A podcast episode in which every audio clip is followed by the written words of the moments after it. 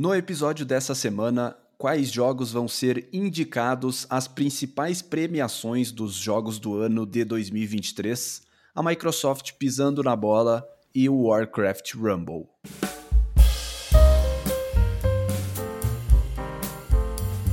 Fala galera, mais um podcast do NS Games, episódio número 145. Eu sou o Guilherme, tô aqui com o André. Nós estamos exaustos, né, André? Mas vamos tentar fazer uma gravação legal aí pra galera. É, sempre, né? Sempre. A rotina é corrida, mas aqui estamos aqui mais um dia, mais uma semana, nosso podcast. E a questão é essa, né, Guilherme? Vamos lá. Uh, muita coisa está acontecendo, né? Eu, eu, vi aí no, no Twitter, de uma forma bem breve, que. Bom, enfim, a gente vai falar aí as novidades. Sobre... É. Mas bora lá, né? Eu, eu queria começar fazendo um comentário e, e, uma pergunta. Eu tenho jogado o Mario Wonder e o Mario Wonder é aquele. É o jogo, a animação dele, a criatividade e tal. E parece ser o jogo mais colorido, assim, e o jogo mais cheiroso da história dos videogames. E eu queria te perguntar, qual que tu acha que é o videogame com o pior cheiro que tem?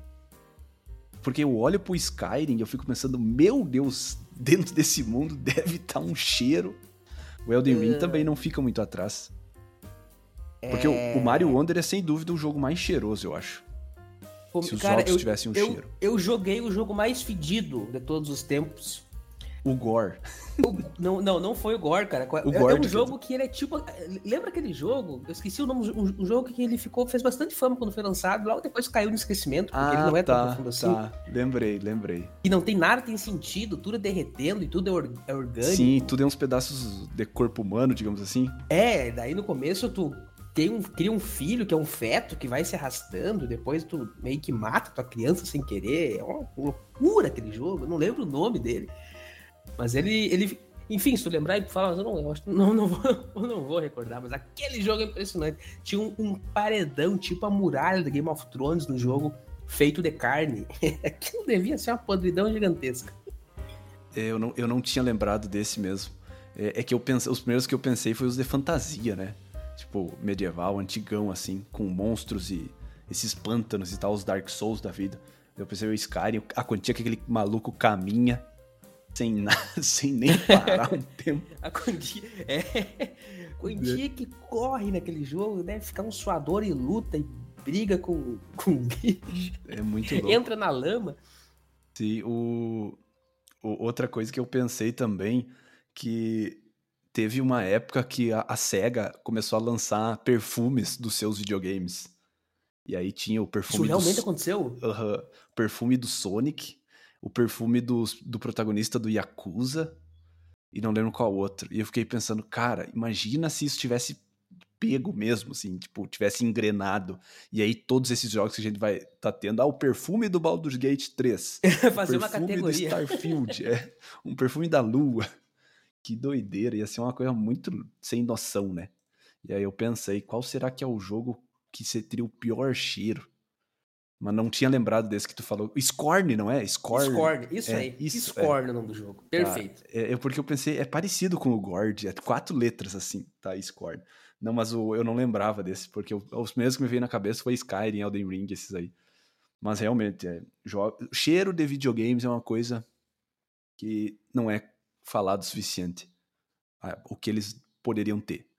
Mas, seguindo para. Não é ainda o nosso tópico principal, mas só para dar uma, fazer um, um esquenta aqui do tópico, saiu. A gente fez um mês atrás, mais ou menos, um comentando sobre os indicados ao Golden Joystick Award, lembra? Que foi bem confuso, inclusive, os indicados não fizeram tanto sentido, que eram umas uhum. categorias assim meio aleatórias, e daí, uh, uns 10 dias atrás, eles postaram a Ultimate Game of the Year nominees deles, as indicações ao jogo do ano Ultimate, no caso, que é o prêmio principal. Que até eu não me dei por conta que não teve aquela vez que a gente fez o jogo, a categoria jogo do ano, né? A gente votou em vários, eu nem me liguei que não teve a principal. Então, saiu. Eu vou colocar a imagem na tela, mas não é nem para nós falar de, da concorrência em si, André. É, é, é, uma crítica que eu vou usar o, o Golden Joystick aí como exemplo, mas não é só para eles.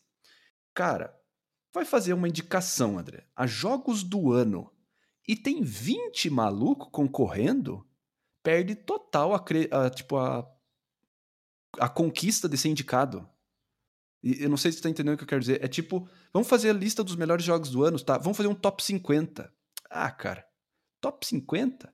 Começa a perder valor quando tu aumenta muito o tamanho, tá ligado? É sim, justamente. É essa lista que tu mandou, né, no... Uhum, é essa é. são 20 jogos. Baldur's Gate, é Zelda. É, justamente, é... Bom, o jogo do ano não deveria ter mais do que seis indicados. Eu acho que seis é um ponto é. limite, né, Guilherme? Talvez, talvez dez se aquele for o teu top 10, né? Daí tudo bem. Quer, quer encaminhar dois conteúdos uma coisa, de uma vez só? Beleza, o top 10 são uns 10 indicados. Mas a gente, por exemplo, vai ficar um bom tempo aqui logo mais conversando sobre será que o Starfield vai, o Spider-Man, o Final Fantasy, e aí eles, ah, vão todos aí, todos. E aí os que a gente vai, que tá todo mundo uh, ansioso para saber será que vai concorrer, será que... eles, não, coloca todos aí.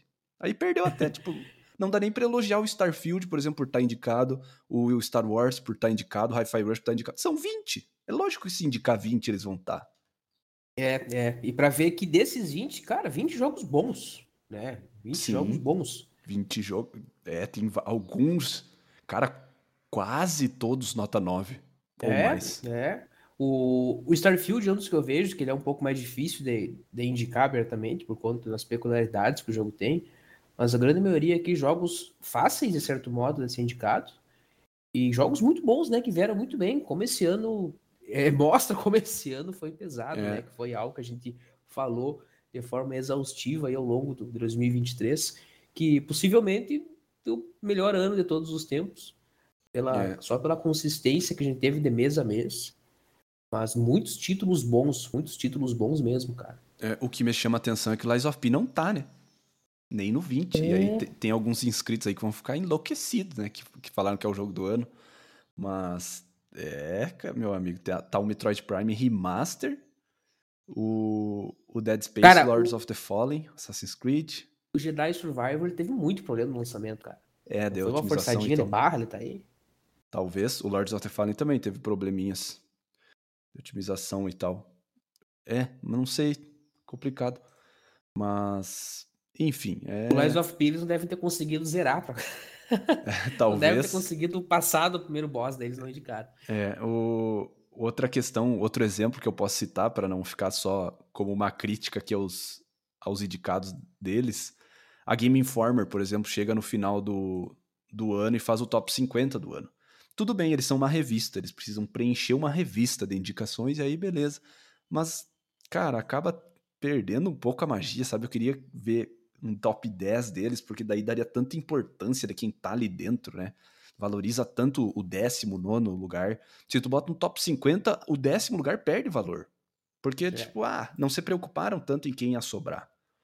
Então, é, essa dificuldade de, num ano tão tenso, ter que montar um top 10 é o que valoriza o, é o elogio máximo que a gente pode dar para os jogos que a gente recomenda, né? Então eu não gosto quando as listas se sobressaem assim. Eu só estou é, usando é, como exemplo. A coisa tem que ter um certo prestígio, um certo valor pela escassez, né? É. E a gente sempre, eu sempre falo aqui, às vezes, também, indo um pouco pro lado contrário, às vezes eu falo, ah, tal jogo tá no meu top 100. E a galera pode pensar, nossa, mas uh, top 100 é muita coisa, mas é que eu já joguei, sei lá, 2 mil jogos na vida. De top 100 de todos os tempos é muita coisa. Mas do ano, no máximo 10, né? No máximo 10. Tipo, ah, qual filme? Vão indicar 20 filmes pro Oscar. Ah, eu nem vou olhar então. é. é. Porque é complicado. Mas enfim. Uh, saiu um jogo na última semana, André, que tem me ajudado bastante e, tá, e eu tô gostando bastante. O Warcraft Rumble novo jogo da Blizzard. E tá rolando a BlizzCon, tava rolando a BlizzCon final de semana, inclusive. Anunciaram expansão nova do WoW, expansão nova do Diablo. E algumas promessas aí de melhorar os jogos atuais, né? Mas é aquela coisa. Mas eles lançaram no dia 3 o Warcraft Rumble, que é basicamente um Clash Royale no universo Warcraft, que é dos universos de videogame, acho que é meu favorito. E aí eu pensei, não, vou dar uma conferida, né? E aí deu acaso de que tá encaixando bem na minha rotina também, jogar umas partidas. Tu começa na, na parcela de baixo ali da, da tela e vai colocando os bonequinhos na lane. As, geralmente é duas lanes, às vezes tem três, e daí tem modificadores como torres, tesouros, minérios para serem encontrados e vai avançando. Não sei se tu já jogou um desses Clash, o Clash, of, Clash Royale, acho que é o que é o parecido. Clash of Titans eu joguei. Tem um desse, não tem? É, talvez, eu não conheço. Eu não, eu não, não conheço nem o Royale, eu só sei que porque todo mundo me avisou que é Warcraft Clash Royale. Eu, beleza, vou usar essa comparação então. Mas pois é, eu tinha jogado na época da faculdade, assim, quando eu tava com o celular, tendo que jogar alguma coisa. Foi bem na época que eu joguei o, o, o jogo da Blizzard de carta lá. Ah, o Hearthstone. Hearthstone. Hearthstone. É. E daí eu joguei um desses Royale aí, mas é, é que é, toma muito tempo da gente, né, cara? É, é. Vira um Ma... trabalho não remunerado, cara, jogar esse tipo de jogo. é muito massa porque eu gosto dos personagens, né? Daí eu conheço. Daí, logo no início, eu liberei a, Jay, a Jaina. E aí o segundo personagem já é o meu personagem, um dos meus favoritos de todos, que é o Grom, um orc. Que uhum. no Warcraft 3 você sacrifica para ajudar o Troll a derrotar o Manoroth. É muito massa. E aí começa com as missõezinhas, assim, progredindo no mapa, contra jogando contra a máquina, assim, uma coisa pré-organizada já, bem legal. Aí começa a surgir missões que tu escolhe qual aliado, qual dos teus personagens tu quer upar como recompensa, e daí vem uma missão, se tu completar ela, ganha experiência e vai melhorando as, cada bonequinho, mas a, a experiência e a melhoria dos bonequinhos não conta pro modo PVP, para não acontecer de alguém pagar e upar tudo e sair ganhando todo mundo, sabe? É, isso é bom. No modo PVP todo mundo é nível 1, então ficou muito bem balanceado, não é pay to win nesse sentido. É, lógico, quem pagar vai progredir, liberar mais bonecos, né? Mas todos vão estar nível 1 na hora do confronto. E o PVP é bem legal, e tudo rapidinho, assim, partidas as, duram no máximo 3 minutos. Então, bem no fim é bem legal. Agora, a última vez que eu joguei, liberei um sistema de masmorra, que tu entra numa dungeon, aí tem três confrontos seguidos, assim, um pouco mais elaborados, muito legais. O, o, o novo mapa que eu encontrei ali, que tem uma espécie de inimigos elites nas lanes da esquerda e da direita. A do meio vai direto no alvo, que é o, o boss, digamos assim. Só que se tu derrotar os elites das pontas, eles viram pro teu time e atacam junto. Só que se eles chegar no boss e não matarem o boss, eles voltam contra ti. E daí umas dinâmicas bem Nossa, legal. Nossa, loucura! É, eu recomendo que a galera que, que seja fã uh, de, de, Warcraft e curta ter um joguinho no celular assim, jogue, porque eu, não, eu nunca fu, fu, gostei de jogar no celular. O que eu joguei por mais tempo, assim, foi o Pokémon GO na época, mas sempre tive um certo receio, assim, com jogos uh, mobile, principalmente pela questão do free-to-play, que acaba se tornando pay-to-win e sendo injusto e tal. Esse tem questão de ouro que tu libera, insígnia que tu vai progredindo, e aí gemas, e tu pode comprar com dinheiro, mas como eu falei, no PVP, o, teu, o nível que tu upar ali pagando não vai ter efeito, né? Vai ser só no resto dos conteúdos. Mas realmente, cara, tô, tô bem surpreso. E é um jogo que está muito bem encaixado e, e, me ajudando bastante. Se esse canal aqui não fosse uma várzea, fosse um negócio sério, eu talvez brigaria pelo top 10 aí. Porque realmente é, mesmo, é muito viciante. tá louco. É, tipo, ele não, te, não tem crítica para fazer. É um joguinho grátis ali, pá, e não tem muito que, o que reclamar. Mas é... é muito doido isso. Eu lembro que a gente havia comentado que nós não iríamos entrar nos jogos de celular um tempo atrás por conta da diferença, da peculiaridade de, de ser um, e falta, meio... falta de interesse também, né? E é, é, mas realmente isso, realmente isso. Mas é muito doido, né, Guilherme, perceber que jogos de celular muitas vezes eles são bem melhores otimizados para conseguir rodar bem no Android, no iOS, enfim. E a grande maioria não tem alguns problemas que os, que, o, que, que os jogos normais, digamos, têm no, no quesito de mecânicas não funcionarem, não serem ruins, porque eles precisam otimizar aquilo para ser bem jogado no celular, senão os caras não, não vão, não vai ter retenção, vão jogar um pouco sim, e vão parar. Sim. Se o comando for chato, se o negócio funcionar de um jeito ou de outro. Então parece que eles meio que se obrigam a fazer um jogo com mais capricho, é. sendo mobile. Pra, pra galera que curte Hearthstone, tem que dar uma conferida. É, é, mesmo, é seguindo a mesma linhagem. O Warcraft tá no nome porque a marca Warcraft é muito forte, né? Mas é como se fosse Hearthstone Clash Royale. Massa. Fosse tra traduzir assim.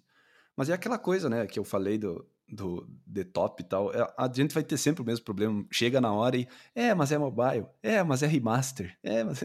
Então eu sei. Mas é, a gente vai falar sobre ele no, no final, lá no, só para fazer uma menção rosa lá na, na hora que a gente estiver cortando os últimos lá. Porque eu com certeza vou jogar sem parar até o dia das nossas premiações, todos os dias, provavelmente. Conta da minha rotina que eu te contei em off, né? É. É, é, isso. Então, muito bom. Parabéns para Blizzard, uma bola dentro aí para variar, né? Tava precisando. Espero que seja o primeiro passo de muitos positivos de agora fazendo parte da Microsoft também e sendo o estúdio que deveria ser o melhor do mundo, a melhor empresa de games do mundo e deixou de ser há um bom tempo. Mas... É, e faz bem pro universo Warcraft em si, que é um universo muito rico, com muita coisa, personagens muito bons e que tem muitos fãs, né, Guilherme? É. Fãs que precisam ter jogos bons assim para jogar. Porque às vezes dá pena do fã de. É, eu não sou, né? Tu que é o fã do, do, do Warcraft aqui, mas dá pena às vezes por, por conta de não ter novos jogos, né? É, tá precisando de um jogo single player agora, né? Dá pra Obsidian aí fazer. É, os caras vão fazer. Quando perceberem que vão ganhar muito dinheiro em cima disso, eles fazem. Vai ter que sair, vai ter que sair. Mas, seguindo, se vocês estão gostando do episódio até aqui, considerem se inscrever ou até mesmo se tornar um membro para fortalecer o canal, votar nas enquetes exclusivas para decidir jogos que nós iremos jogar e ter a chance de receber keys de jogos. Inclusive, essa semana tem mais uma uma aqui do For the King 2, um RPG roguelike. E aí, nossos três membros que estão na disputa aqui, Ricardo, Tigas e Hassan, o primeiro que quiser e comentar aí aqui uh, para ganhar uma aqui, só deixar um e-mail, um contato aí que eu possa mandar. Mas caso não seja viável se tornarem membros, não tem problema, vocês também podem ajudar ouvindo até o final, deixando o like e votando nas enquetes semanais na aba comunidade que são abertas para todo mundo podcast é postado toda quinta-feira, às sete da manhã. Na semana passada nós falamos sobre as melhores sequências de todos os tempos. E na semana que vem nós vamos fazer um apanhado geral e um, um episódio de hype, assim, para é, vai ser para nós se iludir e conversar, André, sobre os número 4. O que, que nós Como estamos assim, esperando número dos número 4?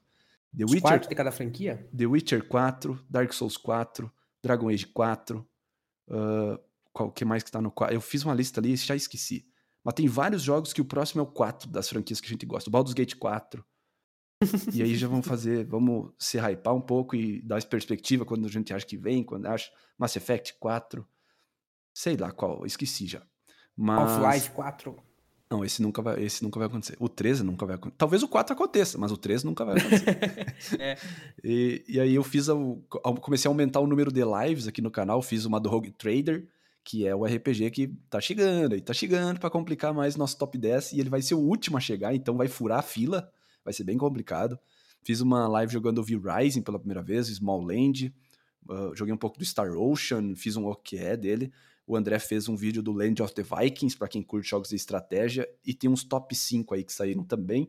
E aí o resto da programação agora não tem previsão. Eu vou começar a jogar alguns jogos inteiros em live, joguinhos de aventura aí que, alguns que eu recebi e tal. Não aventura point and click tradicional, mas de outros estilos. Planet of Lana, por exemplo, The Invincible.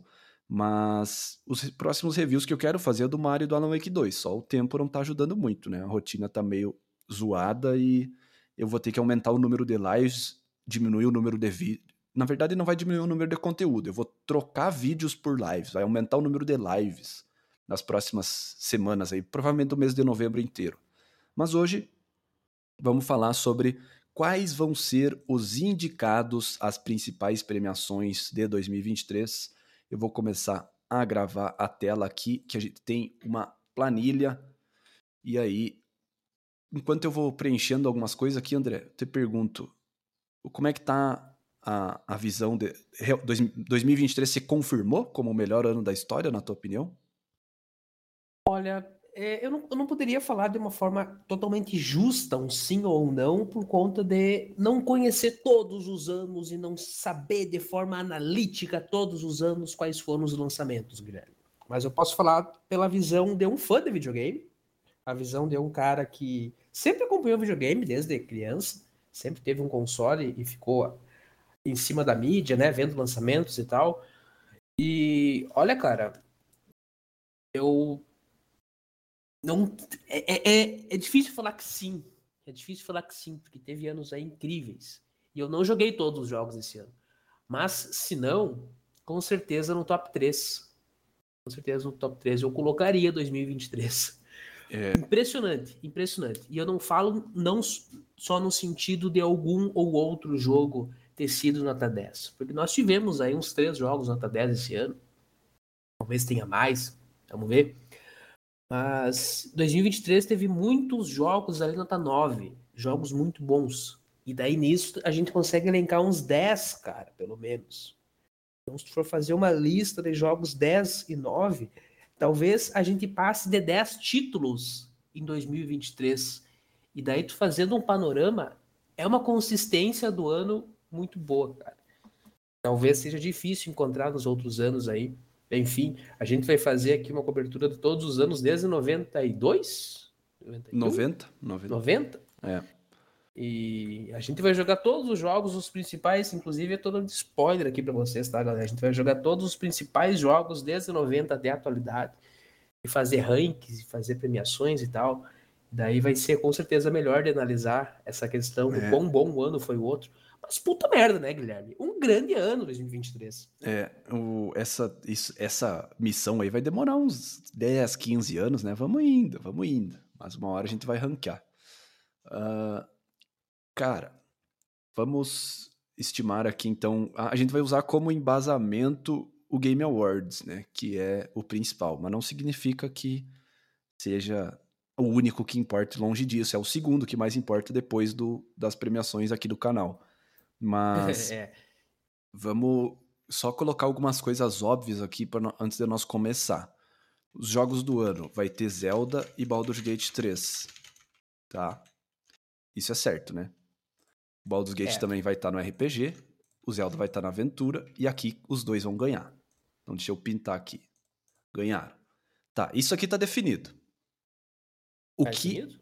tá definido? Essas, é, sim, esses preenchimentos que eu fiz aqui tá definido. O Baldur's Gate ganha RPG, o Zelda ganha ação e aventura. A questão que surgiu agora, a problemaço do momento, é que a galera tá colocando o Alan Wake 2 no mesmo patamar desses outros aqui. Então, tá, no momento, as pessoas estão falando que tem um trio disputando o jogo do ano. Que o Alan Wake 2 chegou nesse nível. Aí tem sempre um problema que a, a categorização de jogos sofre. Que, por exemplo, no Game Awards não tem premiação do melhor jogo de terror, porque a maioria dos anos não vai ter indicado o suficiente, né? Uh, e aí, jogos de terror são o quê? Ação e aventura porque tem momentos de ação, momentos de puzzle e da história e tal. Então, o Alan Wake 2 vai vir aqui. E vai ter o Resident Evil 4 também. Uhum. Já Dead que não Space tem... também. Já não, eu acho não? que não. Mas a gente pode colocar aqui, se tu acha que vai estar. Tá. Vamos colocar. Eu, eu, eu não joguei, mas eu vi, achei tudo que eu vi do Dead Space é só Sim. elogios, cara. É, mas é, isso, é esse o argumento que eu ia falar agora. Eu acho que o Alan Wake ter entrado aqui, com o Resident sendo ação e aventura também, eu acho que eles eliminam o Dead Space por já ter dois de terror.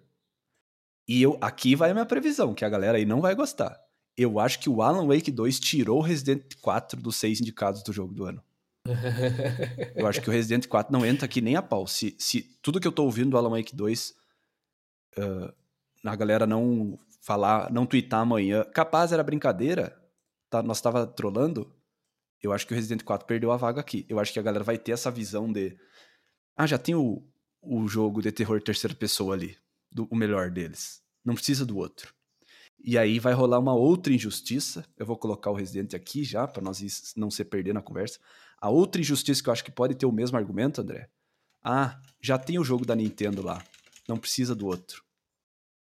Hum. E eu acho que o Mario Wonder é o melhor Mario 2D dos últimos 25 anos, mas que a galera vai usar esse argumento. Eu, tipo, ah, já tem o Zelda lá, Nintendo não precisa de outro indicado. E aí eu quero te perguntar, nesses do, desses dois exemplos aqui que eu fiz bastante progressão, o que, que tu acha desse tipo de argumento? Ah, já tem o The Terror, vamos tentar variar. Já tem o da Nintendo, vamos tentar dar prestígio para outro. O, como é que se avalia isso? Porque num, se a gente avaliar num vácuo, com zero sentimento, é uma bosta. Mas como que o ser humano deveria avaliar na votação? Pois é, é isso é quase que se entra no argumento da cota é, que horror, mas não. Uh, porque o, a Nintendo chega rasgando com esses jogos, cara. Zelda, Mario são jogos nota 10. Os caras estavam num planejamento absurdo há anos para fazer esses jogos muito bem feitos. Não é justo, cara, Nintendo ter os dois indicados, afinal? É, eu acho que é. Eu, eu é um para nível... mim. Uma... É, é, é, um nível, é um nível de justiça. Eles fazem dois bons produtos. Os dois produtos são nota 10, por que, que não deveriam concorrer? E é. e é o mesmo argumento do porquê que os outros jogos têm chance. Porque o Zelda anterior já ganhou o de 2017. É. Por, porque a galera vai usar, não, mas é que os outros revolucionaram, aquele Zelda já ganhou. É, justamente, pois é.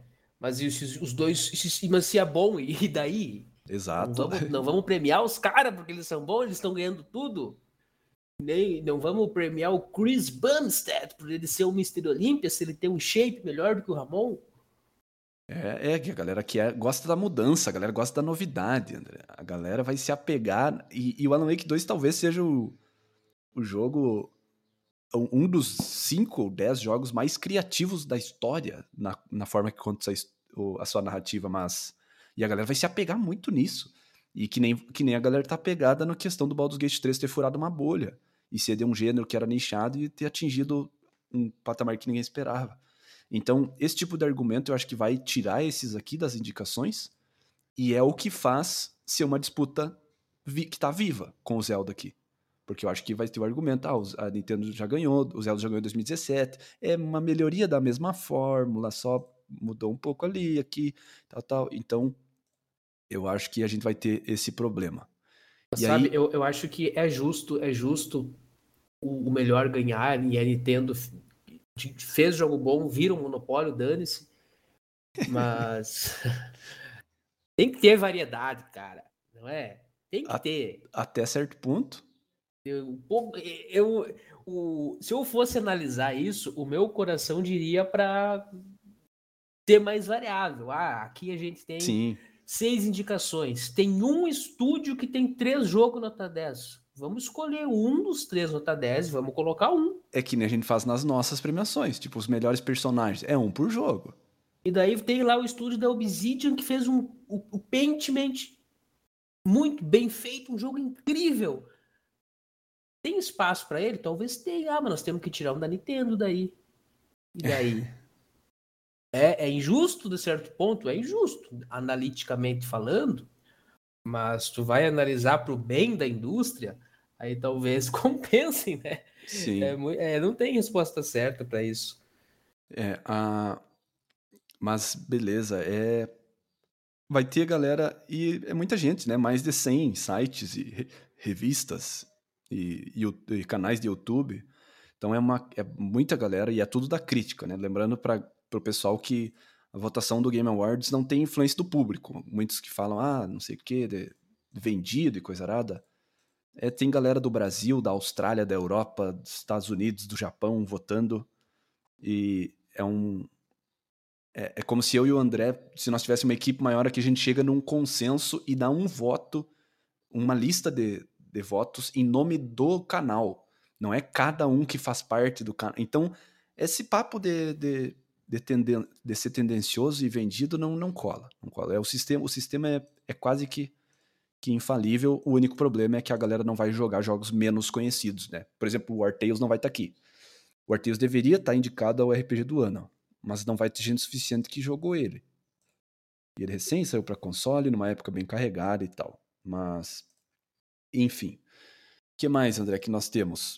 Uh, ah, RPG do ano. Sea of Stars, tá garantido que vai estar tá aqui. Garantido. Diablo, não tá? Eu acho que não. Eu acho que Starfield tá garantido que tá aqui por pela popularidade, pelo tamanho. É tipo Bethesda, é, o, o representante da Microsoft. Cara, eu quero ver quantas indicações vai ter Starfield e analisar a forçação de barra que pode acontecer em cima dele. Eu acho que é duas. Eu acho que é RPG e áudio. Justo, justo. Isso, é, eu acho que é RPG e áudio. Eu, eu, a não vai colocar as outras, né? Eu só coloquei as quatro principais. Indie não tem como saber também. Ah, se fosse colocar aqui Indie, a única certeza que eu tenho é que o Sea of Stars vai estar. Tá. E o Cocoon, provavelmente. O resto, não faço ideia. Esse ano é embaçado, embaçado. Não tem como prever jogos. O Lies of P deve contar como indie deve estar tá também. Mas enfim, falando do Lies of P, tu falou do Diablo. Aqui a gente tem uma grande questão. tá? Jogos de ação. Armored Core 6 e Hi-Fi Rush. Vão tá. Aí a gente entra num, num problema que é os RPGs de ação.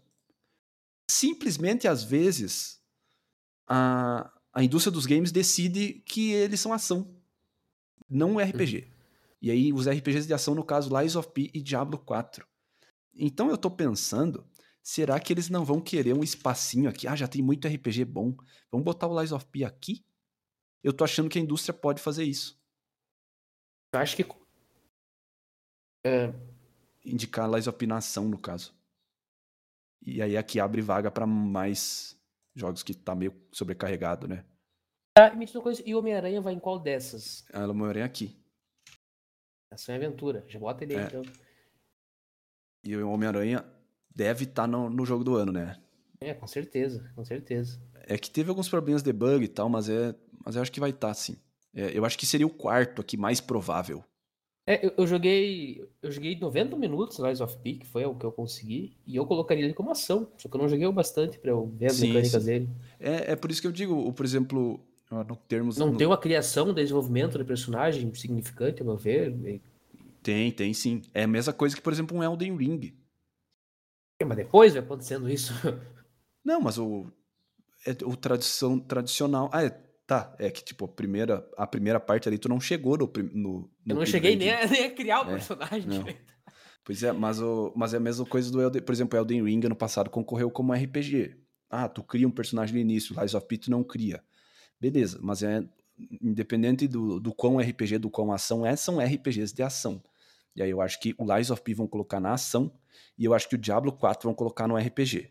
Apesar de que os dois são RPGs de ação, cada um do seu estilo, eu acho que vão colocar aqui. Eu acho que o Diablo 4 não. Não é garantido que vai estar tá aqui. Mas eu acho que ação eles não colocam. Aí acho que vira muita bagunça. Forçação de barra, né, cara? É. E sabe qual que tem chance de estar tá aqui, André, no RPG do ano? O Hogwarts Legacy. Pela popularidade. dele. É, só Eu pela popularidade que. Tipo, apesar de ter recebido muitas críticas e tal. Então, eu acho que pode estar, tá, mas não é garantido. Vamos colocar, deixar um espacinho aqui. E outra coisa, tem mais uma vaga garantida aqui que eu esqueci. Hum.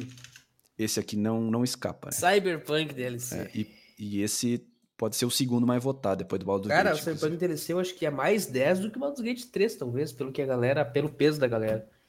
Eu acho que deve ser mesmo. É.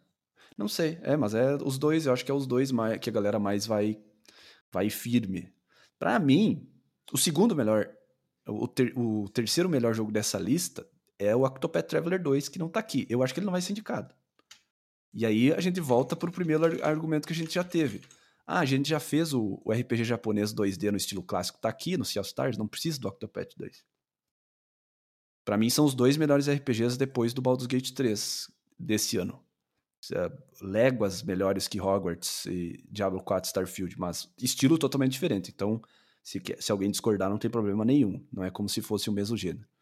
Mas o que, o que vai acabar pesando também André, nesse mesmo argumento de, será que a gente faz variado? Será que não sei, uh, e uhum. tenta representar tudo? E se nos, jo nos jogos do ano aparece um Street Fighter 6? Que tem muitos aí falando o melhor jogo de, de luta dos últimos 20 anos. Depois é. Deveria constar. Eu, realmente, é... Street Fighter é um. A gente mencionou aqui algumas hipóteses que é um, um dos jogos que a gente não cobre, né? Por opção nossa. Mas caramba, quantidade de elogios que teve, né, cara? O jogo veio muito bem, a galera elogiando bastante. E é, e é, e é um, é um peso essa afirmação de que é o meu, possivelmente o melhor jogo de luta dos últimos 20 anos. É, e sem dúvida vai ganhar do Mortal Kombat na disputa do melhor jogo uhum. de luta, né? Na categoria. Uhum. E, uhum. e, eu esqueci de mais um aqui desse mesmo exemplo. O Final Fantasy XVI foi criticado por não ser tão RPG. Lembra? Eu trouxe essa polêmica várias vezes. Ah, não é mais meu Final Fantasy, a galera falando. Esse eu também acho que vai passar por ação. E aí, esse que eu tô te falando. Olha só, só aqui a gente tem sete, nove RPGs. Então eu acho que a galera vai. O, qualquer desculpinha vão empurrar pra ação, pra abrir vaga no RPG, porque aqui tá muito apertado. E a ação não tá tão apertada assim. Então, eu acho que faz sentido o que eu tô falando, né? É, é. Porque eu, pelo, eu não joguei o Final Fantasy XVI, mas pelo que a galera, a galera que gostou elogiou a história e tal, tal. E a galera que não gostou fala, ah, não é mais RPG, agora é ação. Então tá aí, tá na categoria ação. E agora eu quero saber de ti. Quais são, quais que estão faltando aqui? Tem uma, uh, lembrando que essas aqui é cinco, cinco indicados, então tem muito espaço só em cada uma. E no jogo do ano são seis, então tem dois. O que, que mais te chama a atenção de não estar tá aqui no momento? Que a gente possa estar tá esquecendo, que ou eu estou esquecendo, ou que pois talvez o... tu discorde. Os da, o da Ubisoft, o Avatar e o Assassin's Creed Mirage, acho que eles não vão levar uma, uma indicaçãozinha aí? Eu acho que não, cara. A Ubisoft sempre presente aí nas indicações. Eu nunca vi ela indicada. Ah, foi o, o Valhalla aquela vez, o, quer dizer, o Odyssey. Os outros acho que nunca fui indicado da Ubisoft. É? é. Mas, olha, o, o Mirage, pela promessa que ele seria, eu, eu, vi, eu vi bastante vídeo, sabe, Guilherme? Eu acabei não jogando game por conta de tempo. Vi bastante, bastante do jogo. A galera criticou bastante por a Ubisoft não corrigir problemas já existentes, por eles repetir muita coisa. E no final eles, eles deram uma de malandro e fizeram um Ctrl-C, Ctrl-V nos últimos Assassin's Creed e só reduziram o mapa, né? ridículo. Mas tem certos elogios por conta da história ser menor, mas muitas críticas pelo jogo ser repetitivo, ter problemas que os outros tinham.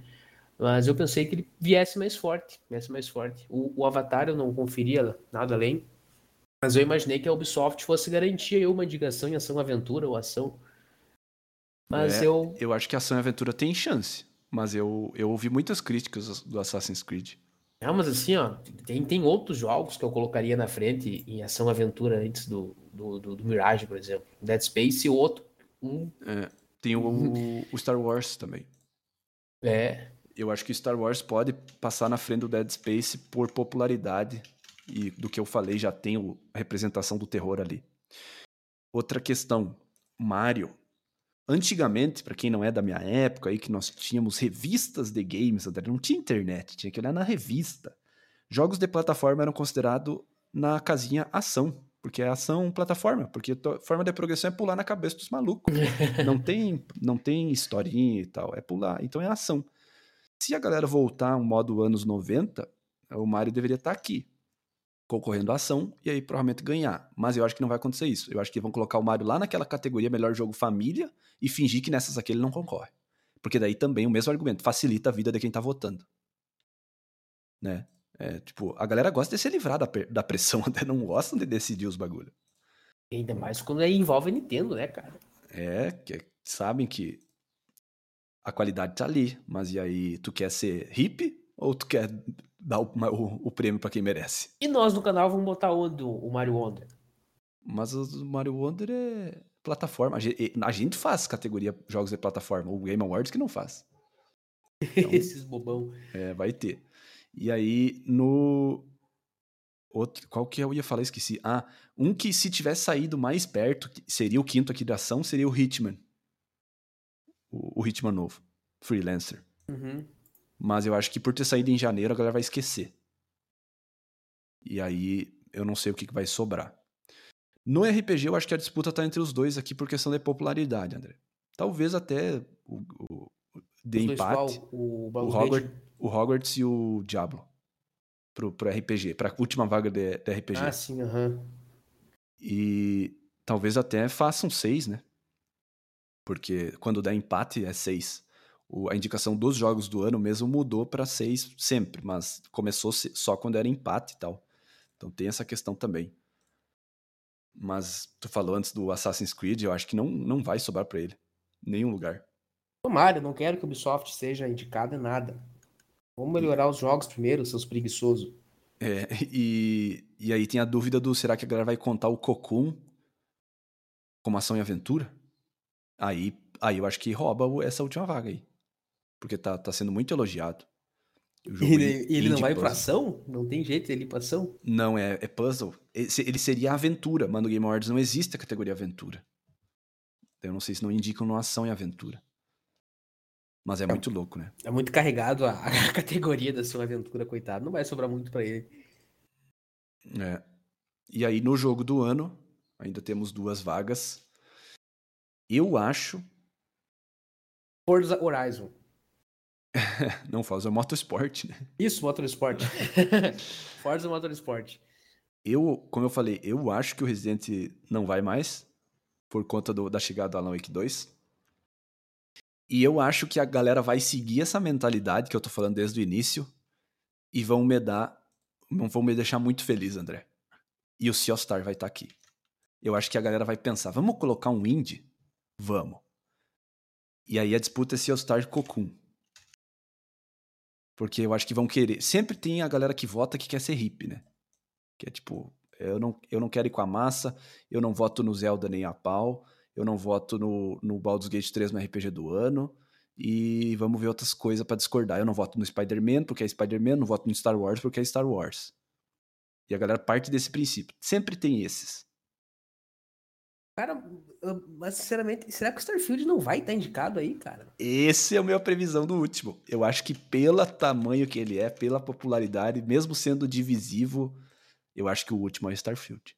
Sabe, não vai ganhar, não vai ganhar, mas ele ser indicado ali, olha, uh, é capaz de, de, alguém molhar a mão de alguém pro Starfield constar aí nos indicados ao jogo do ano, pela quantidade de, de anúncios e previsões que ele teve, que ia ser um jogo incrível, enfim, é, foi só um jogo. É. Cara, eu não concordo com a indicação do Starfield, mas eu acho que vai acabar acontecendo. Eu também não concordaria. É, eu acho. Paciência. Eu, eu queria que tivesse o Forza, cara. Na real, jogo do ano, um dos melhores jogos de corrida já feito. É, mas a galera criticou, né? Por que criticaram?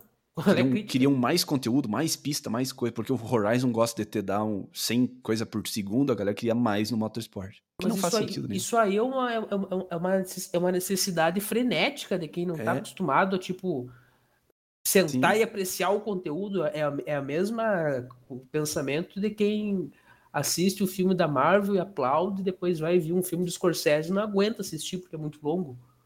É, mais ou menos isso. e, é, mas é que é complicado também. E aí tem a outra questão da que a gente usou os exemplos da, da galera escapar de uma coisa ou outra.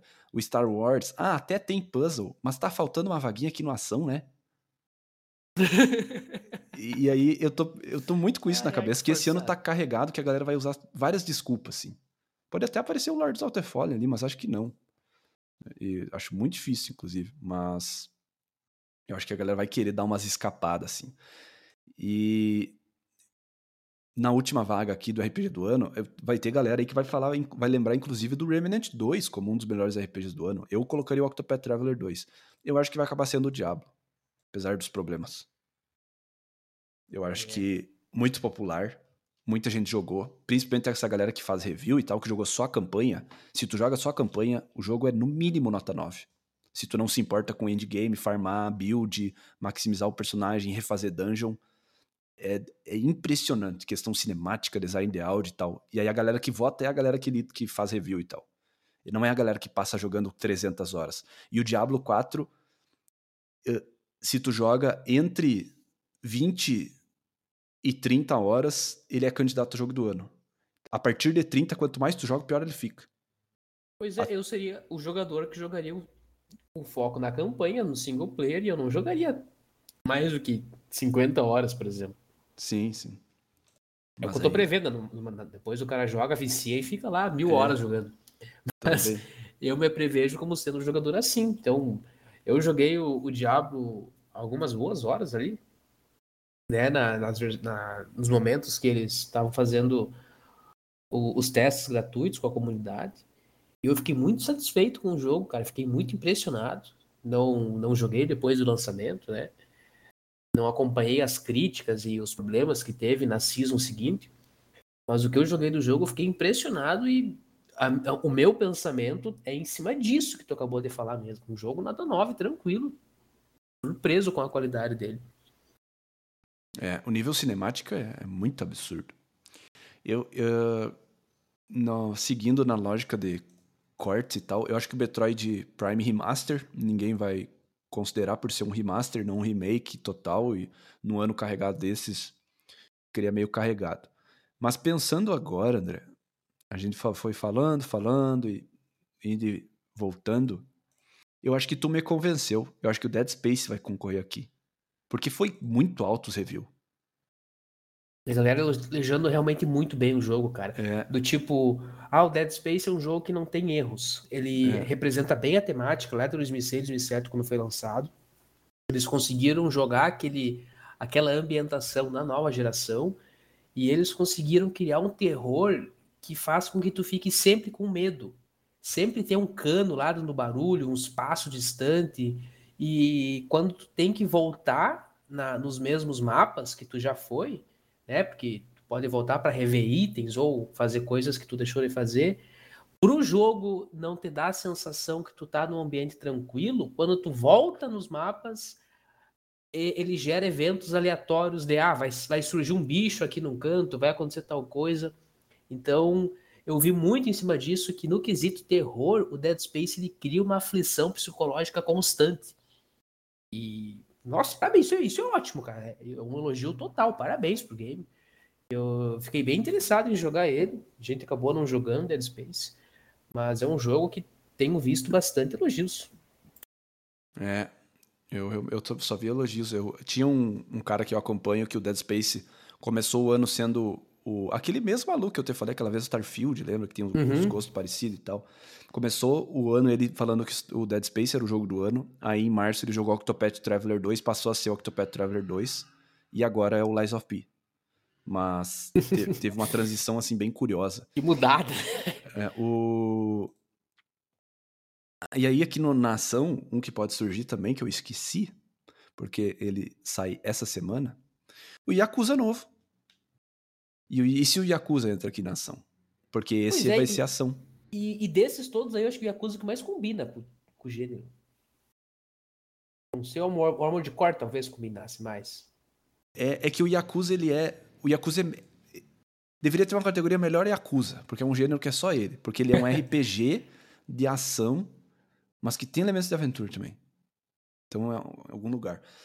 Uh, o Hogwarts Legacy eu acho que não vai, não vai ser indicado. Eu acho que a disputa do Hogwarts Legacy com o Diablo 4 é as polêmicas que rolaram. Muitas pessoas deixaram de jogar o Hogwarts Legacy por conta da J.K. Rowling na época. O que, ela fez? Não lembro. Ela odeia LGBT e, e negros e coisas do tipo. Ela é o Hitler da, da, da era moderna. É, e sabia. ela twitta sobre isso de forma bem aberta. Sabia Mas, enfim, essa visão dela aí. É.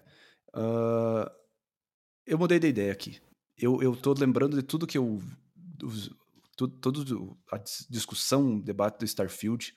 Eu acho que a galera vai votar no Mario. Acho que vai ter dois da Nintendo. Eu acho que a Microsoft não vai ter indicado aqui. Eu Como acho que tá? Starfield cometeu muito erro no jogo do ano. Pra estar no jogo do ano.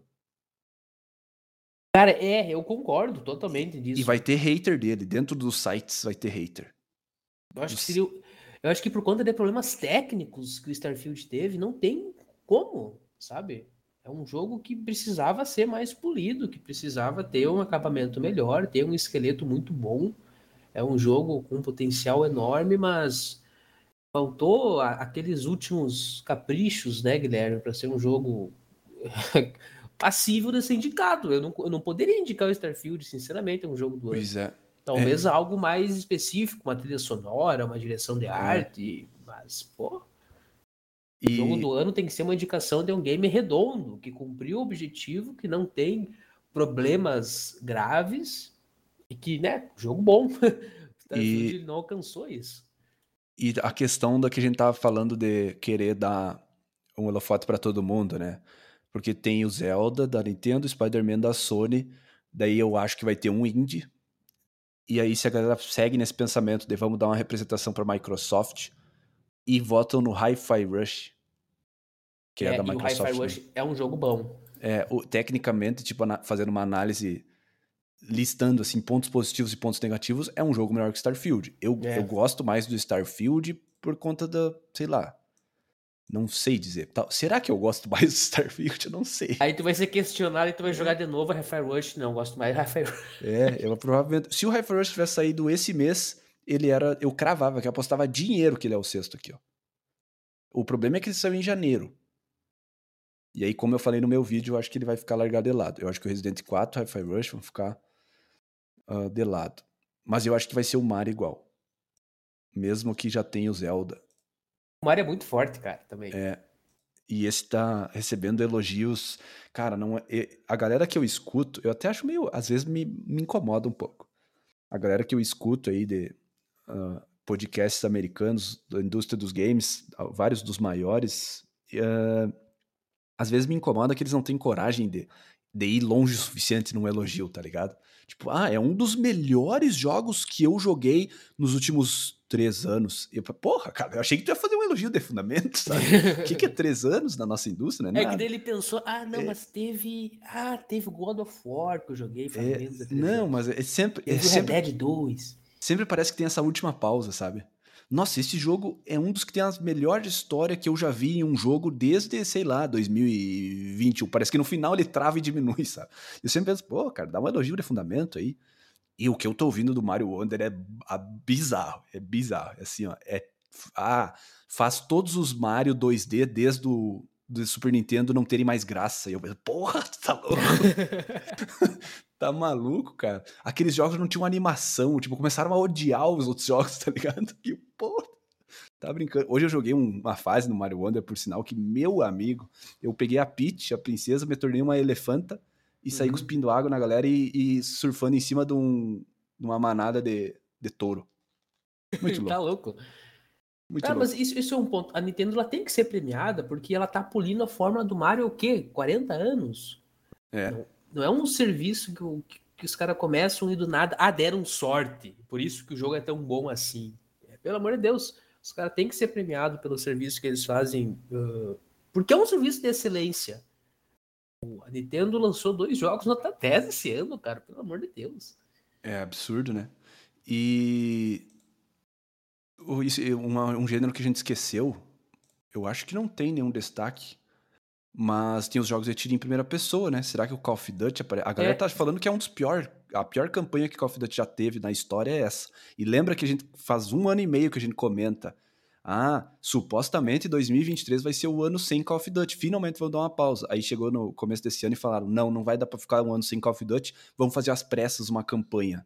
E aí esse Call of Duty atual diz que a campanha é um lixo e os mapas são remasters do Modern Warfare 2 de 2009. De 2009. Então é, eu acho que nesse ano ele não vai aparecer aqui. Mas será que tem algum de tiro que a gente tá esquecendo? Aquele. Uh... Cara, mas é que não teve jogos significantes de é. tiro bom bastante. Pois é, e teve eu tô pensando... que, que, que, que né, deram um gostinho. Aquele que tu jogou bem realista, que tem sangue uh -huh. Sim, sim. Não, aquele não, não chega. Massa e... pra caramba, mas é um jogo que eu acho que não passa de uma nota 8 se tu for avaliar. E, e tem aquele Wolong também. É o Long, estilo Souls-like. É, que pode estar tá na, na, na, ação também. Ou podem dar o, pegar o atalho que eu falei, de botar o Diablo pra cá e, e, e abrir vaga pro Hogwarts, não sei. Mas acho que não. É muito foco em equipamento o Diablo 4. A galera não vai cometer esse crime. eu, eu, por exemplo, não acho que o Lies of P deveria estar tá aqui. Eu acho que o Lies of P é RPG e pronto. Mas eu entendo que a galera vai ter essa, esse caminhar. E o Dead Space a gente não jogou. Será que ele tem? Eu imagino que tenha puzzle também.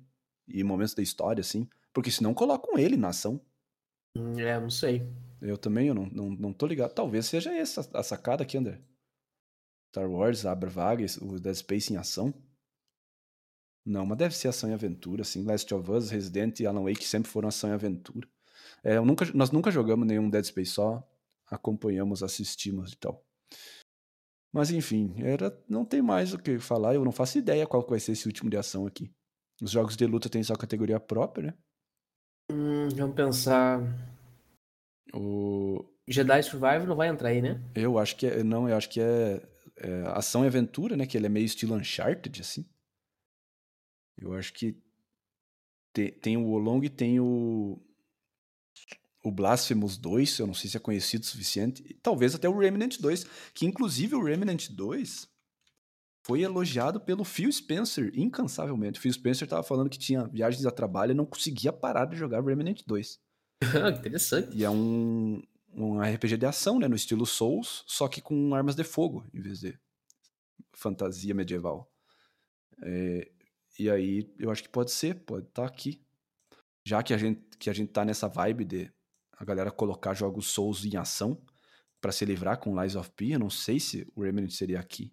Eu colocaria RPG, né? Eu coloquei quase tudo RPG, mas é que aí a gente volta no debate da ação, a categoria ação ia ser um lixo, e a RPG ia ter uns cinco jogos faltando que mereciam estar tá, e não tem vaga para todo mundo. a, geral... indústria, a indústria tinha que fazer um protocolo geral de gêneros. É. E daí estipular, fazer uma convenção entre os apreciadores aí de games, entre a, a indústria, a comunidade, todo mundo, fazer um fórum mundial e criar um protocolo. O que, que a gente vai em consideração, o que, que a gente vai em consideração aventura, criar um, algo para terror que seja funcional, porque vira uma bagunça, Guilherme. Todo ano é essa mesma função. É. E, e todo ano a gente lê a, de, a descrição lá do. do. Esqueci o nome, do Jeff Keighley, né, do Game Awards, que é ação. Jogos em que tem ação frenética e não sei o que. Ação e aventura. Jogos que combinam ação frenética com puzzle ou exploração e história. Pelo amor de Deus. É tipo, são as coisas mais assim, tá, mas esse jogo combina o que tu tá falando, mas ele não é isso aí que tu tá nessa categoria, porque desde sempre foi assim e tal. É que nem, por exemplo, uh, o God of War de 2018 se tornou ação e aventura, porque agora tem puzzle narrativo e tal. Ah, mas o God of War de Play 2 tinha puzzle também. Tá, mas aquilo é ação, cara. Aquilo tá girando igual um maníaco na tela. Tem, que, tem que tentar diferenciar e é muito difícil. Mas eu sou uma pessoa que tenho bem restrita, assim, a minha opinião sobre qual jogo é de cada gênero e que julgo os outros quando, quando colocam no gênero errado. Então, eu não vou gostar de ver o Lies of P em ação, mas eu vou entendo. Porque esse ano tá difícil. Tá difícil. É. Mas era isso. Eu, eu, não, eu não mudaria. Eu não, não faço ideia do último, de, do último de ação aqui. Inclusive, apaguei alguma coisa aqui sem querer, André. Não sei o que, o que, que eu fiz. Dá um Ctrl Z, Aves, não volta. Aí, Final Fantasy XVI. Boa. Uh, eu, eu, vou, eu fecho que a minha opinião é essa aqui. Uh, não sei se tu, tu discorda, tu quer fazer alguma mudança, a gente pode abrir um, um outro aqui. A gente não vai fazer nenhum tipo de não sabe que eu, eu, eu, fiquei bem satisfeito. A gente foi construindo junto, na verdade, né, essas é. listas. Eu fiquei bem satisfeito com o resultado que a gente teve, que a gente teve. É... Eu acho meio bagunçado só a questão que não tem, não tem o terror. Tinha que ter um, um gênero de tipo é. jogos mais pesados, tipo suspense, terror, que pega mais um. Porque Pô, cara, tu ter Zelda tu, e tu ter Resident e Dead Space no mesmo edição. Exato. É. Zelda e Spider-Man Alan Wake 2. Que, é, que bagunça é isso? É. Tu vai, aí tu vai, tá, vamos votar aqui. Qual é o melhor? Zelda. Ah, legal. Um jogo cheiroso. Vamos ver aqui. É. Resident e Alan Wake. É. Caramba. É uma discrepância muito grande do, do gênero da coisa. É, é, realmente. Tem esse problema. É, eu eu tenho, tenho dúvida só aqui se, se os jogos indie vão ter o espacinho deles, né? Ou se vai ser o Starfield pelo tamanho. Eu vou ficar brabo, eu vou, eu vou bater algumas pessoas se eles forçarem a barra pro Starfield. É, mas é que tem galera que tá. Lembra que, eu, que a gente comentou do, do uh, David Jeff, que é o criador do primeiro God of War, falou que é o melhor jogo single player que ele jogou na vida? Não faz sentido isso, cara. Mas isso, é, tem... compraram a opinião dele. Mas tem, cara. Isso acontece. Eu, talvez o sonho do cara era ter uma nave, sair pelo espaço sem rumo e bater em parede invisível. E ficar fazendo load infinitamente. É. Ele gosta de fazer isso. É, cara. Não, não, dá, não tem muito como, como saber. Mas eu acho que Starfield pode sim aparecer. Acho que é mais cara, provável do que o Resident. Eu, o galera... cara deve ter jogado 500 horas de Starfield e pensado... É. Ah, eu nunca pensei que eu fosse achar um jogo que eu fosse fazer tanto fast travel. É o, o, a galera fica enlouquecida de me ouvir falar isso. Eu não tô dizendo que o Resident 4 não, não é bom o suficiente para estar tá ali. Eu acho que o Alan Wake 2 preenche a vaga e, e a galera não vai querer repetir dois jogos desse estilo nessa categoria. Eu Mas acho que o Starfield saber... tem mais chance que o Resident de estar tá nessa lista. Eu tô é muito feliz pelo Alan Wake 2, cara. Pelo amor de Deus. Eu tenho que terminar ele. A Remedy, cara, a Remedy não era nada. Olha onde é que ela tá hoje, 20 anos depois. É. Começou e. Na, cara, agora que tu falou isso, eu lembrei de um dos que eu esqueci da lista da semana que vem. Ah. Max Payne 4, agora que a Remedy tem dinheiro pra fazer os quadrinhos do Max Payne 1 animarem, eu tô curioso pra ver se no remake do 1 eles vão fazer os mesmos quadrinhos, só que agora é FMV. É, é, é uma. Cara, realmente, o, o Sam Lake é muito bom na indústria É. dos games, cara. O louco é muito bom. E olha, ele. Eu não sei se é verdade a história do Stallone, quando ele foi fazer o, o, o primeiro filme do Rambo, ele não tinha dinheiro e ele que criou o roteiro, e daí ele teve que vender a goela abaixo pra alguém comprar o roteiro dele e produzir o filme. Mas o Sam Lake é tipo um Stallone, assim, que começou do zero, tendo que cavar as próprias. cavar na unha o, o É. produto dele. O, o humor deles é bem específico. A gente vê essa diferença de cultura, né? De, tipo, a diferença pros americanos, de, tipo, os jogos americanos tradicionais co- comparado aos da Remedy. E o humor deles, um pouco mais ácido, e eles combinam o humor com o terror no Alan Wake. O Alan Wake 2, ele é dois terços terror, um terço humor, em vários, vários momentos. E aí, os momentos de humor fazem os momentos de terror terem mais valor e vice-versa, né? É uma É, dinâmica é. que só eles conseguem. É. Nossa, o Max Payne era muito massa quando. Faz- tu- a última missão do capítulo, tu tinha que explodir uma casa, sei lá, sair de um prédio em chamas, daí depois tu entra num, num prólogo tendo que achar um bebê chorando num lugar escuro É. que tu não vê nada. Tu fica, tipo, em pânico, aterrorizado com aquilo. Que, e, e que sessão que precisa de um remake, pelo amor de Deus. Lancem logo. Aquela é triste de jogar. Aquela parte do escuro. Mas enfim, só não, não consegui chegar a ter uma ideia mais clara do, do jogo de ação. Não, não sei como é que a galera vai encaixar esse aqui. Mas eu acho que o Hi-Fi Rush tem, é o favorito. Eu, Eu ficaria acho- feliz se ele ganhasse. E eu acho que se encaixa na mesma ideia de. Ah, o Starfield não vai estar nem no jogo do ano, a Microsoft não vai ganhar nada, mas o, o Hi-Fi Rush vai salvar o ano deles. Mas, que- mas será que não é mais provável que o Armored Core ganhe? É, é os dois, eu acho que os dois estão na disputa. Eu acho que o Lies of P e o Final Fantasy XVI di- dividiram opiniões. Nem todo mundo achou que foram tudo isso. O Final Fantasy XVI deve ganhar ou concorrer muito bem, pelo menos na trilha sonora, e deve ficar. ah, deve ser indicado a melhor narrativa e perder pro Alan Wake 2, mas. Doideira, né? E teve uma galera muito braba no Twitter já prevendo que o Alan Wake 2 vai perder a melhor narrativa pro Baldur's Gate 3 e vai ser a maior inju- injustiça da história. E eu pensei, meu Deus, a galera já tá brigando só com previsão, né? Não tá nem, nem saiu o resultado já estão brigando. Tu Doideira acha, total. e, tá- e tu acha que ele, que ele conseguiria criar uma narrativa, que ele conseguiu criar uma narrativa melhor do Baldur's Gate 3? Sim. Interessantíssimo, cara, E- isso. e- e- é, eu acho que a. É que. Ah, complicado falar do Baldur's Gate 3, é complicadíssimo. Mas. Baldur's Gate 3 é, é o problema dos RPGs, né, cara? É tipo. A narrativa é tudo. Mas e. E se pegar só a história principal? Ah, mas tem que considerar tudo, tá? Mas e, e aí qual personagem. Entende? É uma coisa que. O que, que a gente avalia? E, e as partes ruins? E por isso que o jogo linear acho que tem mais a cara de ganhar a narrativa do melhor, de ganhar a categoria É. de melhor narrativa. Porque o RPG, dessa forma, ele fica também vinculado ao que como a pessoa tá jogando. Sim. Porque Isso. Por avaliar o Baldur's Gate de uma forma totalmente ampla, para dar uma nota totalmente justa, tu tem que jogar ele 10 vezes. Tu, tu teve uma, uma missão. Tu teve um tipo de história porque tu, tu optou por ouvir a Carlac e eu tive um outro tipo totalmente diferente porque eu matei ela na primeira oportunidade. Sim. Não, Isso, isso muda a forma como que tu joga, muda a forma como que tu vê o jogo, mas por conta da liberdade que o jogo te fornece. Então, realmente, o Baldur's Gate ele pode ficar um pouco mais confuso, mas puta merda, é um jogo né, é, sim, extraordinário. não. É, é, é, é- é- tá os dois sozinhos lá em cima disputando esse prêmio. Alan Wake Muito 2 e Baldur's. Gate 3. É, um É. absurdo É, Baldur's tipo, Gate. não, ninguém. Eu acho que o, o- Inclusive, eu não joguei Final Fantasy XVI, não joguei a DLC do Cyberpunk também. Mas pra mim, a terceira melhor história é Armored Core 6, se vocês acreditem nisso ou não. Mas Eu não consigo acreditar absurdo. nisso. É, é absurdo, absurdo demais. Mas assim, ah, falando da, da- Vou te dar um exemplo mais extremo. tá? Tem galera que vai escutar que vai enlouquecer. Se eu jogo Starfield, faço só a história principal, a Crimson Fleet e o, o Va- Vanguarda, e termino o jogo, concorre à melhor narrativa do ano. Simples e fácil, com folga. Só Mas que não aí, dá pra fazer isso, Guilherme. Né? só, só que aí se eu vou lá e jogo a outra que tem aquele teste de, de convencer a mulher a te entregar uma chave, Ah, daí é? ele sai fora, tá ligado? Entendeu? Então não tem como, cara. Não tem.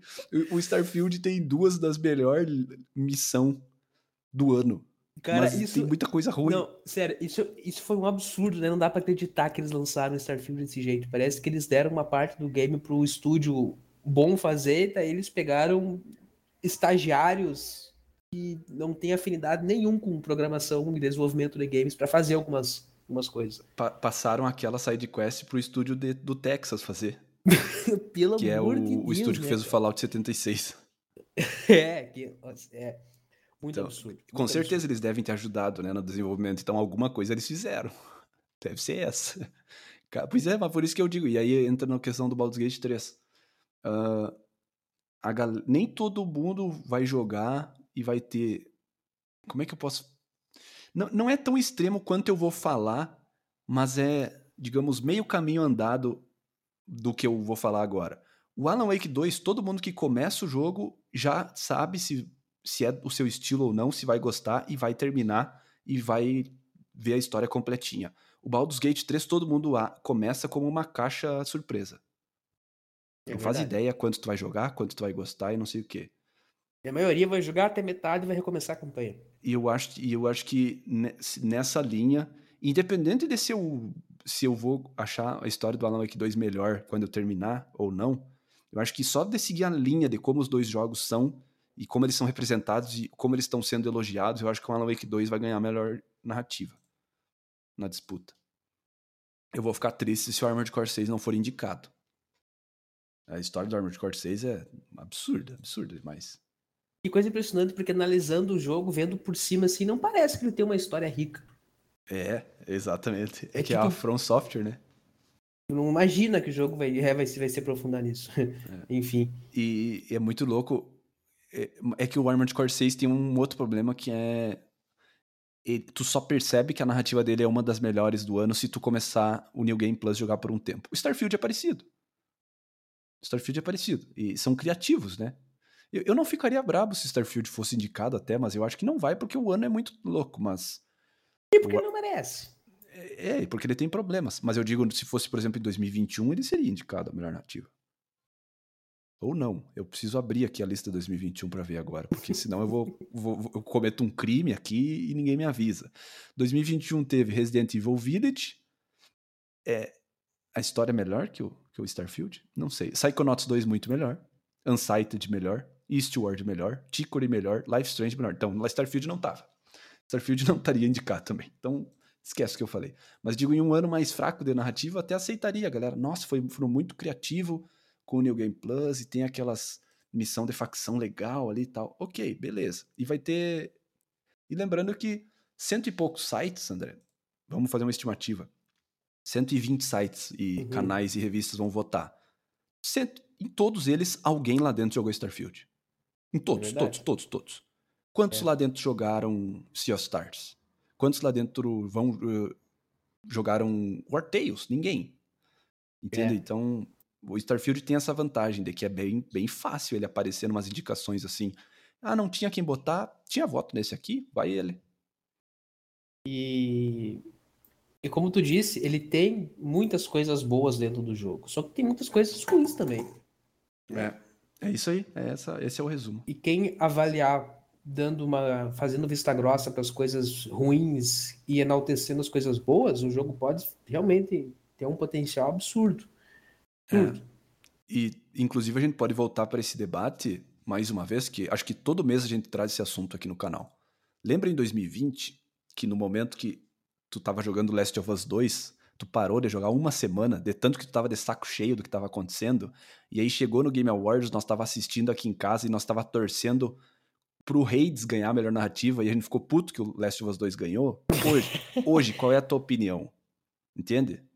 Hoje tu daria o prêmio pro Last of Us 2, que eu te conheço, tu é um traíra. É verdade. Mas o. Mas eu não joguei Hades, pode ser que Hades ganhasse mesmo. É, mas o Starfield, ah, talvez já tenha uma galera pensando, não, mas até que foi legal aquela missão lá da, da, da facção e tal, já estão dando. a- seguindo aquele caminho, assim. Pra mim tá acontecendo ao contrário. Quanto mais tempo passa, menos eu gosto de Starfield. É comigo também, pra ser sincero. É, então não sei. Eu Também é uma desinstalei ele essa semana, inclusive, do PC. É, é uma incógnita. Ah, eu- Eu acho que o Forza é melhor que Starfield, por exemplo, como jogo, mas eu acho que é muito complicado esse cruzamento de gênero. E aí talvez o Starfield acabe ficando na frente do Forza no, no meu top 10, por exemplo. Apesar de jogar mais Forza, achar Forza melhor, porque ranquear coisas não faz sentido. Mas ele realmente tem problemas. Mas Pois é, e nosso Forza, meu querido, não vai aparecer no jogo vai, do ter- ano vai mesmo? ganhar, vai ganhar o jogo de o melhor jogo de corrida, né? Não, não vai aparecer jogo do ano. Vamos tirar o Vai. Sea of Stars, o Cocum, botar o Forza. Merece. Mas ele não é melhor que esses. Eu tô brincando. Não, não. Ah, tá, aqui, fazendo uma estimativa aqui, André. Chances de, de vencer a premiação. 20% pro Alan Wake, 35% pro Baldur's Gate e 45% pro Zelda, E 100% do céu. Eu diria. Eu diria É. que tá mais ou menos assim a divisão de chances Cara, de é, vitória. olha, tu entende bastante probabilidade. E tu, mas tu acha que tá muito alta a probabilidade do Baldur's Gate, da Wake? Não. Eu acho que o Zelda saiu há muito tempo.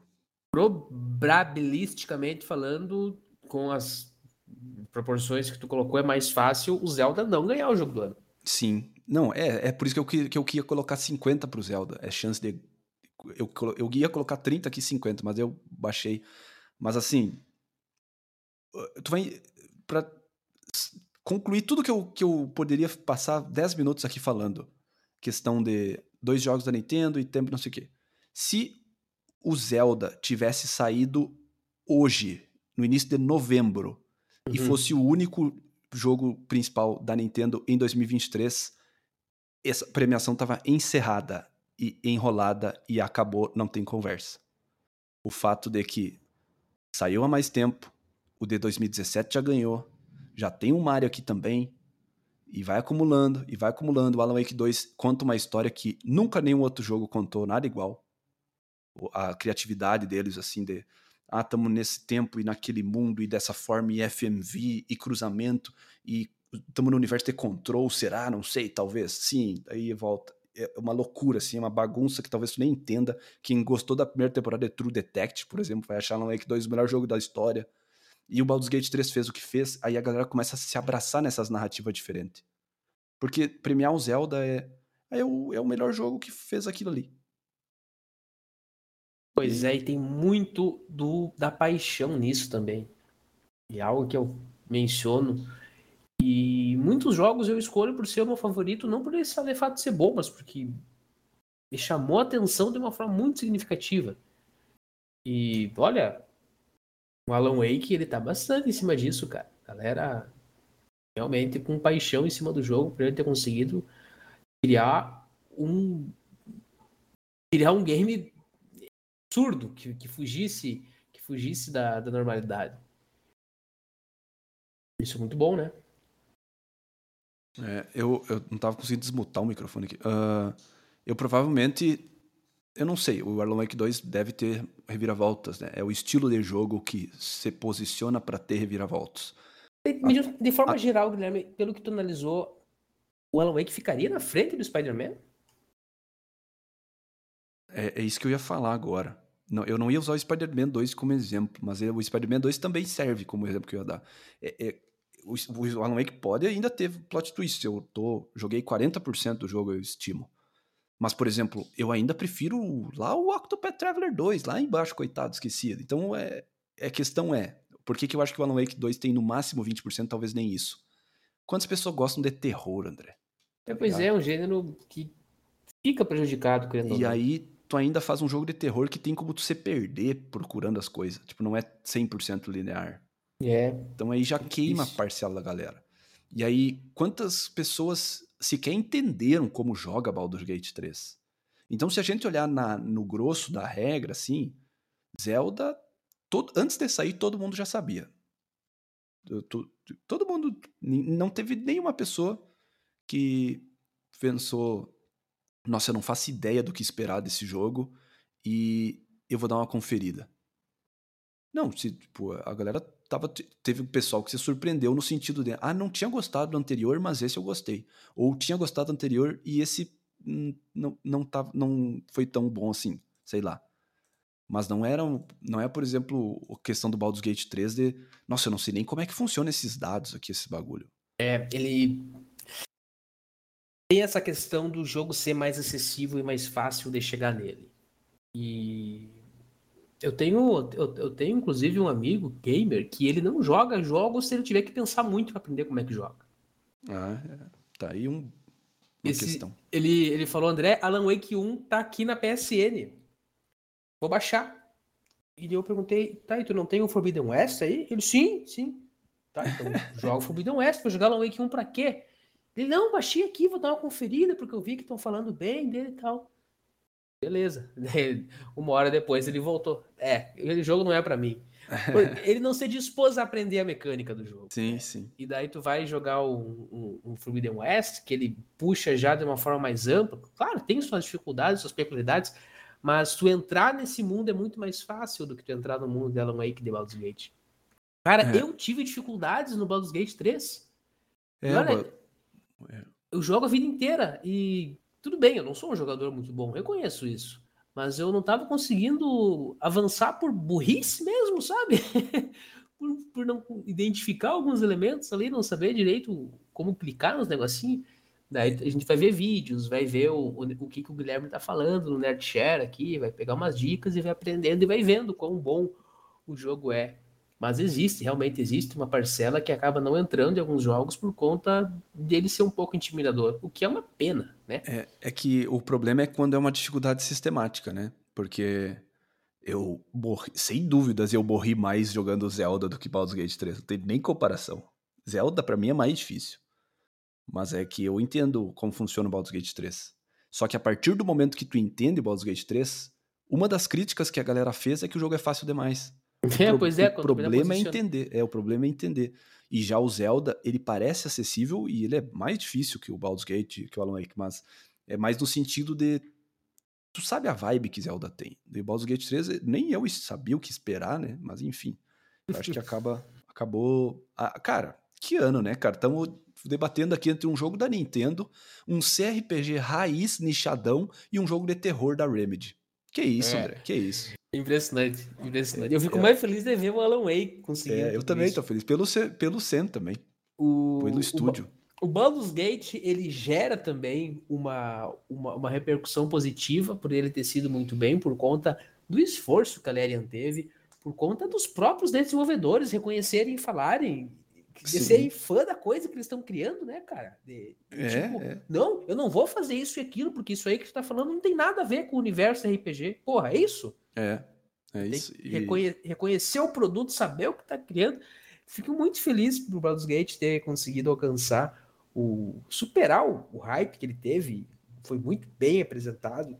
É um jogo de turno concorrendo a jogo do ano, André. Um Tá jogo louco, de né? turno contra um jogo de ação. Contra um jogo de terror, quer dizer. Concorrendo jogo do ano. É muito louco. 2023 tá de parabéns e muito. Ah, a questão. Até esqueci o que eu ia falar agora. Eu tava pensando no jogo de turno e da Remedy e esqueci. Esqueci. Eu acho que Zelda continua favorito, mas é um ano muito louco, né? É, é. Zelda. Zelda, eu acredito que não vai ter outra, vai levar.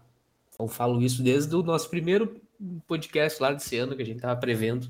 Eu lembro que eu tinha dito que o Zelda ia ganhar. É, tu falou, o Zelda vai ganhar, mas eu vou apostar no Starfield. É, Eu tô apostando em Starfield. E enfim, Starfield foi esse fiasco, mas o Zelda consistente. Feliz pelo Alan Wake, tá aí, Baldur's Gate também. Mas eu acho que o Spider-Man ele vai incomodar um pouco, cara. Olha, Eu acho que não, cara. será? Acho que não. Eu acho que o Spider-Man, ele é, é, é tipo, todas as caixinhas é o, é o mesmo do Zelda. Ação e aventura, sequência de um jogo de uns 5, 6 anos atrás, mundo aberto, mu- mundo aberto divertido com coisas pra fazer, e o Zelda ganha em tudo. É massa o É Spider-Man. uma comparação muito direta que o Zelda lava. É muito tenso. É que é o mesmo motivo de. Se tivesse outro jogo parecido com Baldur's Gate 3, também não ia ter vida aqui, porque a comparativa. O Starfield passa muito mal por ter lançado um mês depois do Baldur's Gate 3. Com É. o que, que é aquela persuasão daquele missão? Eu não consigo superar o que é a persuasão de convencer aquela mulher a te dar o troféu. Eu não consigo. Eu nunca vamos vamos contar pra galera como é que é. O diálogo é assim, Mas não tem como contar, não tem nem como explicar, porque não faz sentido. Tem sim, vamos lá, ó. o diálogo aconteceu assim. A gente tem que roubar uma coisa muito valiosa. E existe uma pessoa que ela guarda aquela coisa há anos. E ela ela utiliza isso para dizer que ela é boa no que ela faz. Sou muito boa em proteger esse negócio e eu protejo esse negócio de uma forma como ninguém protege e eu jamais vou deixar que alguém coloque as mãos nisso. Beleza. E daí qual que é uma das opções de diálogo, Guilherme? É teste de persuasão. Tu lembra a frase? Aí ela, eu sei que tem uma que é, ah, mas a gente não precisa se desentender em relação a isso, ou tipo, a gente não precisa arrumar confusão nesse tom. E ela, é, tu tem razão. É, quem, quem sabe tu, tu me deixa pegar esse troféu, não sei o quê. Ah, talvez mesmo. Daí tu aperta mais uma vez no, no teste. "É, eu acho que tu deveria me dar esse troféu. E ela, tá, tá bom. Foi absurdo. Tu clica nos testezinhos, tu ganha, ela te dá o troféu. Não faz sentido algum. Não Fa- faz faz sentido 15 anos que ela protegia e falou que nunca deixou ninguém encostar e não sei o quê. Mas sabe, pode, pode ser, pode ser. O universo do Starfield pode ter sido escrito de uma forma coerente. Esse diálogo pode, pode ter acontecido, Guilherme, na vida real. Vou te contar um caso aqui. Um caso jurídico que aconteceu essa semana, semana passada. O cara tava batendo na mulher. A mulher foi na delegacia e o delegado foi na casa dela e disse que conversou com o marido e estava tudo certo, ela podia voltar para casa. Ela voltou para casa, o marido ameaçou ela de morte. Aí ela foi no irmão, contou pro irmão, aí o irmão foi falar com o marido para aliviar os ânimos. Duas horas depois, o irmão volta, diz que conversou com o marido e o marido decidiu ir embora da casa a pé. Aí na manhã seguinte, descobrem que o marido apareceu morto na rua. Que- E aí? E daí os caras falaram: não. O irmão dela foi muito bom em convencer o cara a ir embora. ele foi. ele foi especialista na persuasão e ele convenceu o cara a sair de casa. E ele, como era um cara problemático e, e que- arruma briga, arrumou briga na rua e alguém matou ele. É, Beleza. Caso arquivado. beleza, não. Esse tem carisma 20 do Baldur's Gate. É, esse tem a persuasão e carisma lá em cima. Tá É. maluco. Pode acontecer.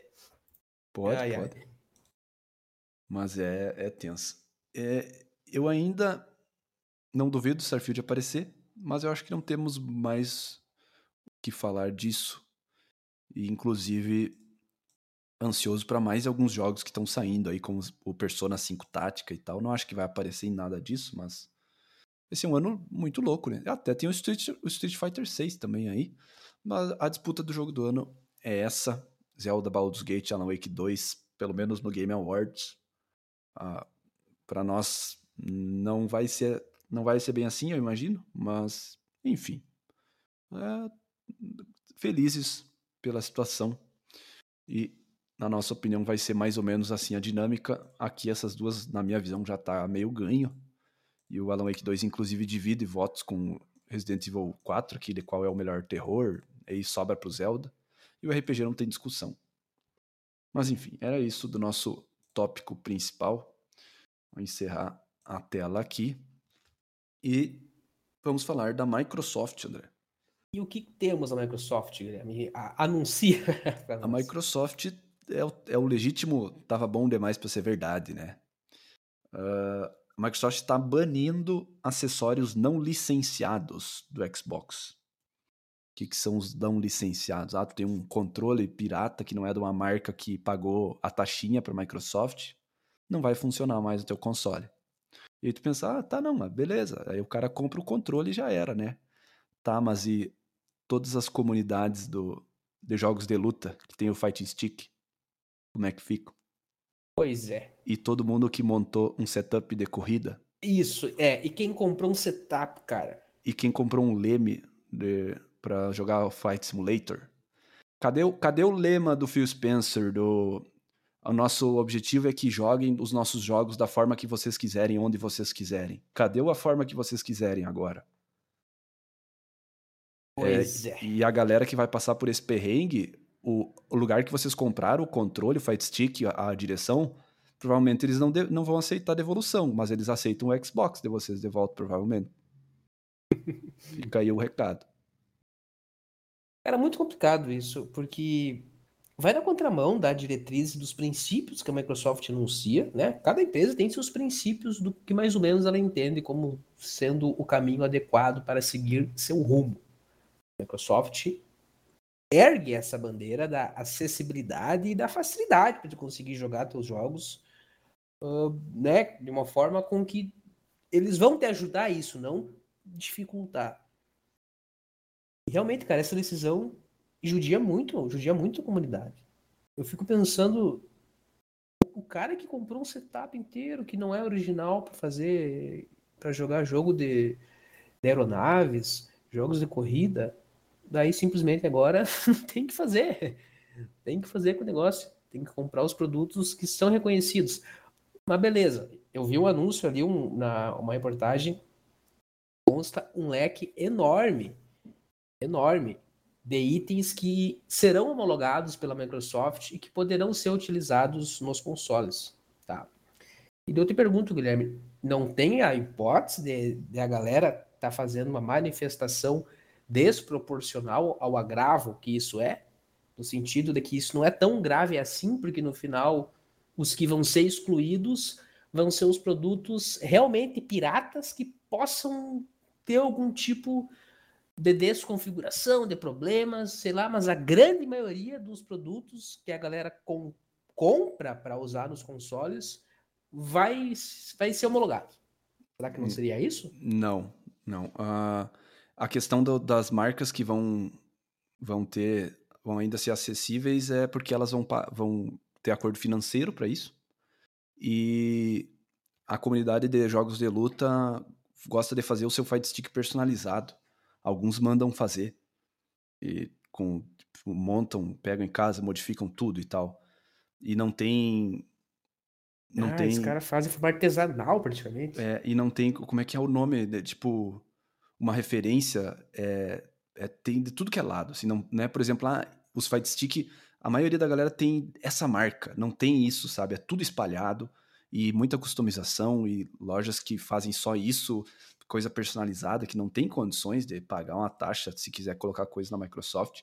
E, inclusive, vinham, vinha sendo muito elogiado desde a mudança de geração que vários torneios de jogos de luta locais em comunidades menores estavam usando o Xbox vez, depois de passarem 10 anos usando o Play 4, porque tinha tais, tais vantagens. Agora essas comunidades vão morrer, não tem o que fazer mais, tem que sei lá, arrecadar dinheiro para trocar os Xbox por Play, porque os Fight Stick não vão funcionar.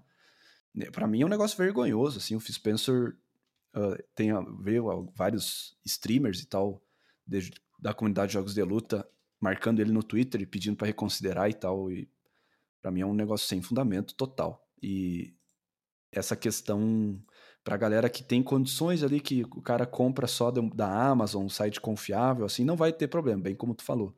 Mas a, a questão de, da comunidade de jogos de luta vai pesar muito. Aí destruir os caras. É, isso é muito ruim, cara. Nossa, que. É. Inclusive, tinha saído uma outra notícia de que os funcionários da Microsoft não iam mais ter Game Pass de graça, que eles costumavam ter. Iam ter só desconto. E aí o Phil Spencer se manifestou e falou que baniu essa mudança. Então por que, que não bane essa outra também? O Phil, que é o cara da mensagem do, da inclusão. Vamos ver, vamos ver tanca mais uma aí. Essa dos funcionários é, para mim, é 10 vezes menos do que a, essa do acessório. Ufa, o cara, quantos funcionários que nem devem jogar videogame? O que, que querem? Game Pass grátis, ganham desconto de 50%, então cuida lá dos malucos dos jogos de luta que investem no teu console todo mês. É. É. Complicado. E a Microsoft estão seguindo o caminho que ela dizia que não ia seguir. É, não, e não paramos por aí, André. E beleza. A Microsoft está aumentando o preço do Xbox no Brasil. O Xbox Series S vai aumentar mais de mil reais. Como? Tá, mas por quê? Uh, olha. Tá, hoje ele tá, tiver. tá. Ele tá. Tá, o, o Series S, o melhor preço hoje é na Magazine Luiza, o do 500, de 500 GB, por 2.200. Tá, ele vai ficar 3.500. Nossa. Por aí. 3 Vamos- mil. Mas vamos comprar aqui então, fazer um, comprar uns lotes desses aqui pra revender mais barato pra galera. É, é o que, é a- o que as notícias estavam falando, que vai aumentar cerca de 30% o valor. E aí? Ah, não é para todo mundo jogar onde quiserem, da forma que quiserem, acessibilidade. Não, e e vamos ser sinceros, o, o, o, o hardware do Series S não, não vale esse preço, cara. Não, não, é parelho do meu celular? Não vale pagar 3.500 pelo, por um console que tem essa, a capacidade gráfica que o Series S tem. Compra um PC, então vai gastar, vai, vai- gastar o, o mesmo valor montando um PC Gamer e vai montar um PC Gamer melhor do que o Series S. Deixa eu ver aqui. Aqui, ó. Ah, depois de muita polêmica, reclamações do público e um silêncio profundo, a Microsoft atualizou o preço sugerido do Xbox Series S para 3.599. Tá louco. E o X, não vai sofrer mudança? Não, X, acho que não. E O X eles- continua, porém, vale notar que o Series X continua com seu preço de 4.499. É que as lojas estão vendendo mais baratas, né? Pois é, Então- e será que eles não estão fazendo isso como uma tática para tornar o Series X mais atrativo e fazer a galera comprar mais o X? Eu, mas eu acho que não faria muito sentido, né? Eu acho Mas eu que também acho que no- dentro da Microsoft não faz sentido, mas É. tentando imaginar o que, que motiva eles fazerem Sim, isso. sim. É, é, ah, mas é bem bizarro, né? E aumentar. Não, e é só no Brasil, só o S. É uma coisa muito específica. É só no Brasil isso, o restante É só no. Brasil. É. Então, é, porque, claro, se perguntasse, iam falar ah, dos impostos, tal, as coisas que estão mudando, da importação, beleza. Mas tem que ter outro jeito. É muita coisa. Mil reais é muita coisa. É muita coisa, é muita coisa mesmo. Tá louco? É um Tipo, se é um- muito- O problema é a proporção, né? Porque, tipo, ah, é um console de 9 mil que agora custa 10 mil. Beleza, não ia comprar nunca, não vou. Mas o de 2 para 13,5 é muita coisa. De É. 2,5 para 3,5, quer dizer. Eu tava, sabe, eu tava considerando comprar ele antes de, de, de eu comprar o PC, porque ele tava ali 2.000 1.900 ele tinha promoção. 1999, volta e meia tava aparecendo. E o cara, o cara pensava, poxa, comprar um console da nova geração não é o melhor de todos, eu não vou jogar em, em 4K, 120 FPS, mas eu vou, eu vou poder jogar os jogos, vou poder jogar Starfield se eu quiser. Ele, ele, ele, se- tornava atrativo quem fazia essa comparação. E eu fiquei ali uns meses realmente pensando, quebrando a cabeça, se eu comprava um PC ou fazia o investimento no Series S. E, e, enfim, eles estão eles estão querendo nos estimular a não comprar os consoles da, Exato. da- é, Eles estão querendo afundar o Series S. Microsoft. Nos estimulando a gente a não comprar isso. Não comprem. A gente não quer que vocês consumam o nosso produto. É. Triste, triste, né? Aí, por Mas- outro lado, PlayStation, PlayStation 5, a edição digital dele, né? Ele tá hoje, hoje, hoje, no momento que eu tô falando, a Amazon tá vendendo ele por 3.719. É, o, a questão do- dos jogos aqui é que a galera compra, por exemplo, na Argentina, Paraguai, e daí revende, né? Porque a Sony também. A sugestão deles é que o Play 5 seja vendido por 4.500 aqui. Que é o mesmo da Xbox Series X. Só que a galera vende por 800 a menos, porque compra por 1.500 a menos, né? Mas, enfim. Aham. ah, é realmente. re- reduzir a diferença um- do Series S para os outros dois para mil, para mim, deixa de ser um console que sequer faz sentido para qualquer pessoa. Pois é. Porque a vantagem é que ele era metade do preço, né? Mas enfim, acho que a Microsoft. É, mas estão todas aí, né? A semana passada a gente falou das demissões na Band, dos problemas da Sony com os jogos multiplayer. Agora estão falando que. Da- lembra que a gente falou que eu trouxe a notícia de que a Sony ia lançar 10 jogos multiplayer em 6 anos? Uhum. Parece que dois terços disso vão ser cancelados, que os planos vão atirar o plano pela janela. Então, tá, tá complicado, né? Enquanto isso, a Nintendo surfando, Zelda num pé, Mario no outro, surfando as ondas. É. É louco. E é é um bom desmembramento, né, que tem acontecido nesses últimos dois anos aí, É. foi os anos mais agitados dessa indústria de games, né, sim, cara? sim. E tá cada vez ficando mais feio, né? Porque Tá- e na, na real ficando melhor pra Nintendo, porque a Nintendo é totalmente anti-demissão. Quando a Nintendo tava em crise com o lançamento do Wii, do Wii U, que foi o pior console que eles tiveram, 2012, o, a- o, o CEO e os outros diretores aceitaram reduzir o seu salário em 50% por um ano para não demitir ninguém. Então, é, compara com essa outra, fica feio pro nosso lado, né? O, o Oriente É. deixa o Oriente deixa a gente mal na foto, né? Então não tem o que fazer. Passando para outras notícias e ah, datas e rumores, essa aqui vai ter, vai te deixar chocado, André. Ih, rapaz, o que vem? The Day Before foi adiado.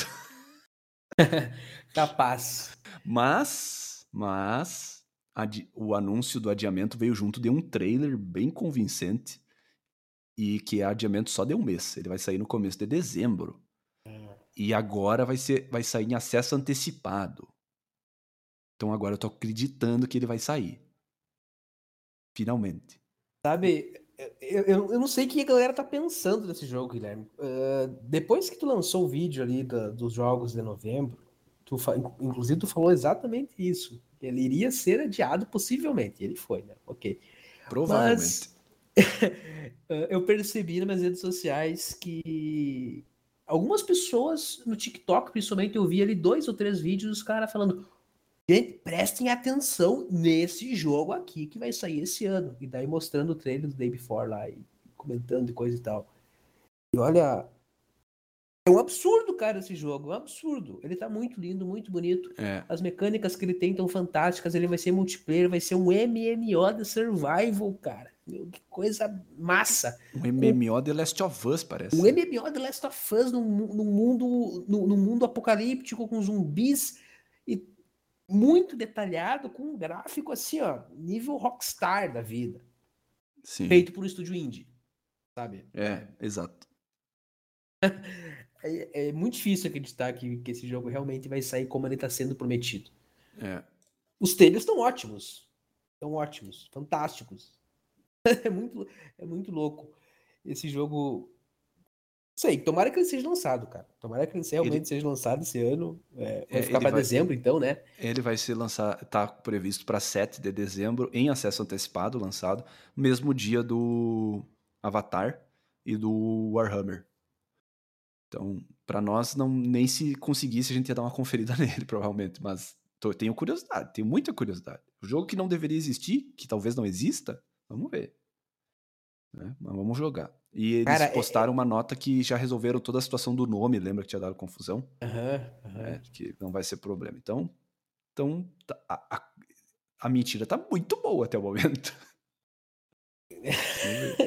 Olha, alguém deve ter pego, ah, alguém deve ter, de- deve ter furtado ali o esqueleto de um Last of Us, de um É. GTA, quando vazou alguma coisa e ter criado um jogo em cima. Não é possível. É, o vazamento de GTA 6 aqui. Tá. Tá muito lindo, cara. O jogo É, tá mas- muito lindo, sério. Mas nós vamos ter que dar uma conferida. Inclusive, se, se eu pedi- vou pedir aqui lá, vamos ver se eles mandam. Eu sei, eu tem- jogo. cara, a galera tem que, eu tenho que ver se antes do vazamento do GTA, do código fonte lá do GTA 6, já existia o anúncio desse jogo. Eu acho que sim, acho que sim. O jogo já, eu já conheço esse jogo faz uns dois anos e o vazamento foi ano passado. Ah, Tá bom. Mas enfim, ah, seguimos. O, saiu um rumor de fontes confiáveis que a Sony vai fazer o mesmo esquema com God of War que fez com Uncharted e Spider-Man. de- Vai lançar um spin-off. Vai ser tipo uma, uma expansão, uma DLC no 2.0, assim, nos esteroides, como os, Ah, os legal, americanos legal. falam. Quem é que vai E a- ser o protagonista? Isso não se sabe, mas vai ser anunciado no Game Awards agora. E vai ser o, o jogo de destaque da Sony do, do, de um dos semestres do ano que vem, provavelmente o primeiro. Então, deve em dezembro ser revelado um spin-off, uma expansão de God of War Ragnarok. Pra sair, sei lá, maio, abril, junho, não se sabe. Eu imagino que, a, que com a 3, né? Imagino. É, tem que ser, não não, tem que ser com Deus. É, eu, eu, eu acho que é 50, é 70% de chance de ser a 3, 30% de ser o Kratos de novo. Eu queria que fosse a Freya, mas eu acho que vai ser o A3. Aí quando vê os caras vão lá e fazem com o Thor. Não, Porra. é- é- pode ser o, Kratos e a, e a Freya continuando explorando lá, resolvendo as- o, o que ficou pra trás, mas Acho que não faz muito sentido também, né? Seria, aí sim seria criticado por mais do mesmo, desnecessário e tal. Enfim. Uh, o criador de Lies of P já tinha confirmado que ia ter duas DLCs e ele confirmou que vai ter Lies of P 2. Boa. Fez sucesso suficiente que já dá para garantir que vão fazer outro. Lembrando que são coreanos o estúdio que fez Lies of P. Né, o que é, não é tão. que tá se tornando agora mais popular, mas antes não era. Muito massa ver o sucesso de, de estúdios distintos esse ano, né? A Larian é, é da Europa, esqueci de onde é que, onde é, que é a fonte da Larian.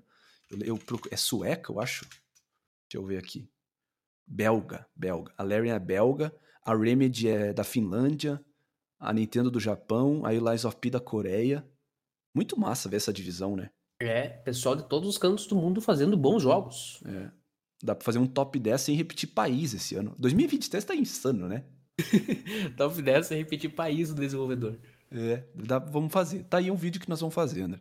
Qual é o seu melhor desenvolvedor do oeste da Europa? Não, a Copa do Mundo dos desenvolvedores. Isso, a Copa do Mundo dos desenvolvedores. Essa daqui vai ter chocar mais ainda que a primeira notícia, né? É, qual? Diga lá. Skull and Bones foi adiado pela sétima vez e perdeu o seu diretor principal pela terceira vez. Ih, já era e, o jogo. Então agora vamos para oitava data e para o quarto diretor criativo. Mas ainda vai sair, a Ubisoft falou. Não, tem que cancelar esse jogo aí. Esse não é aquele que a Ubisoft tem pedido de cancelar por conta do é, contrato? isso que fizeram parceria com o governo de Singapura, porque o jogo vai ser passar lá, e aí o governo deu um dinheiro para eles para deixar o cenário mais bonito para vender Singapura. Tá louco, né? Os caras estão fazendo corrupção com o governo de Singapura. Certamente é isso. É, mas é, tá aí um bom caminho, né? Aposto que dá mais lucro do que o jogo deles. Credo, credo. a gente fala mal do Ubisoft, mas é. Os caras fazem um jogo bom. Mas tem que falar mal deles porque eles são preguiçosos. Só primam pelo lucro. Pelo amor de Deus. Tá. Deus, Deus. Cara, School and Bond. Eu acho que nunca vai ter, nunca teve e nunca vai ter outro jogo que é tão falado e eu vou citar tanto e que eu tenho tanta vontade de não jogar quanto Skull and Bones. Acho que tomara que seja um grande jogo, tomara nunca... que concorra ao jogo do ano quando for lançado. Não vai. O, tu, tu, tu, lembra do vídeo do navio farmando recurso? Lembro. é um jogo de pirata. Um... É um jogo de pirata que tu não pode descer do navio. Né? Então, mas assim, quanto, geralmente, quanto mais eu falo de um jogo, mais eu tenho vontade de jogar ele. Eu acho que nunca vai ter um contraste maior na minha vida inteira de um jogo que eu, vou, que eu já citei tantas vezes. Vou, certamente vai ser adiado outra vez, e eu vou falar aqui de novo. E a minha vontade de jogar ele é negativa. Eu não sei quanto que precisariam me pagar para abrir esse jogo quando sair. é muito louco isso. O Skull Bones está numa situação chata porque todos os indícios levam a crer que vai ser um jogo ruim. Sim. E a gente tem que analisar os indícios da coisa. O que, que ele está indicando? Ele está indicando que nada que tá dando, nada que ele está mostrando vai dar certo. Praticamente. Talvez, talvez seja uma tática. E aí, quando ele lance como um nota 7, surpreenda tanto que a galera aumente para um 8. É. é. Muito Porque, por, por, por, um lado, o Starfield pensava-se que seria um 10. Tu? Frustrou a galera. Frustrou a galera por ele não ter sido um 10. E não foi um é. 10. Aí o Skull and Bones, poxa, esse jogo aí vai ser um 5. Daí ele veio um joguinho bem bonzinho. Pô, vamos dar um 8,5, um 9, quem sabe? É vamos tipo, tipo o Exoprimal. O Exoprimal, que a Game, Game Informer deu 8,5, eu acho. Porque tá, todo mundo achou que ia ser uma. Ah, essa porcaria que a Capcom tá lançando e atirar em dinossauro. Não, até que não é ruim, 8,5. Eu, tu pensa, Skull and Bones tá no caminho. Estratégia. É. é um conceito de estratégia, Guilherme. Falando de notas e coisa, tem que terminar teu fantasy, André.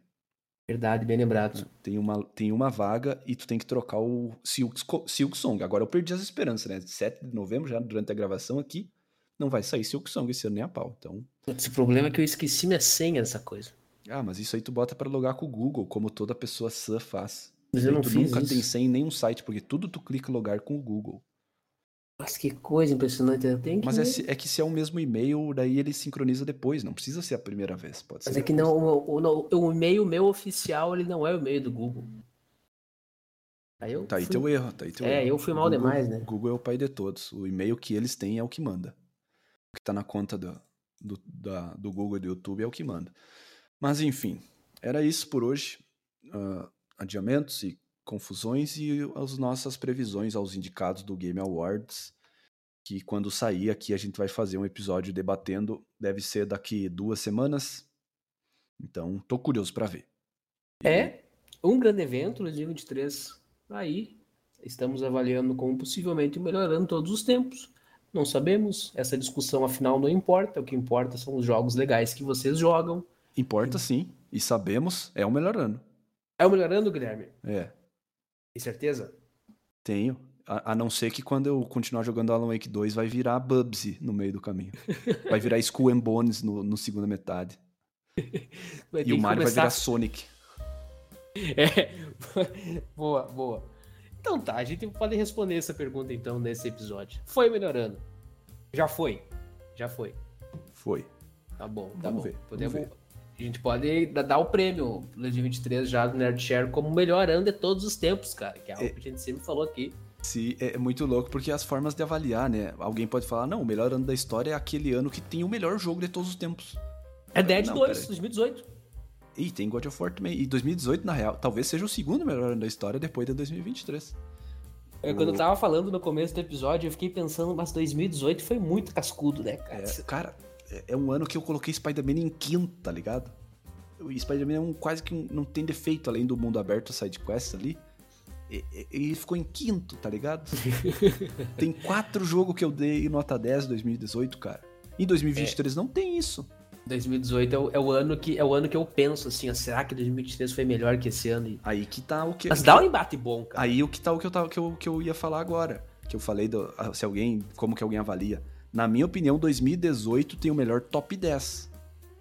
Mas 2023 tem o melhor top 20 top 30. É, é, é. Isso também tem muitos jogos constantes. Foi um ano constante, na verdade, com muitos jogos nota 9. É. Eu acho que o, o top 5 de 2018 nunca vai ser superado. Red Dead, God of War, Spider-Man, Dead Cell Celeste, para mim. Eu sei que as pessoas colocariam Forza, Forza Horizon 4 ali, Monster Hunter ou Dragon Ball Fighters, mas eu colocaria Dead Cell Celeste, para mim são dois jogos de nota 10. E esse top 5 não tem como bater, né? Mas talvez. Talvez. Eu não, ainda não joguei o Final Fantasy, o, o Spider-Man, né? Talvez. É, eu ainda não joguei o Avatar, então. Talvez, é. Talvez com o Avatar o top 40 melhore. eu falo umas bobagens aqui muito sem sentido que eu tenho medo que a galera que não entenda às vezes a ironia ou o sarcasmo leve a sério. É, eu, às vezes é tem um canal, aquele louco lá, que ele tá falando que o Avatar Sim, é o melhor jogo. falou que Starfield ia ganhar jogo do ano lá em janeiro. O louco tava produtos químicos de limpeza. tá tomando pinho sol antes de gravar o vídeo. Mas, Mas é isso, né? chega por hoje. Obrigado a todos que ouviram até aqui. Eu sou o André e até mais. Esse foi o podcast do Nerdshare. Se inscrevam no canal, deixem o like e eu vejo vocês na semana que vem.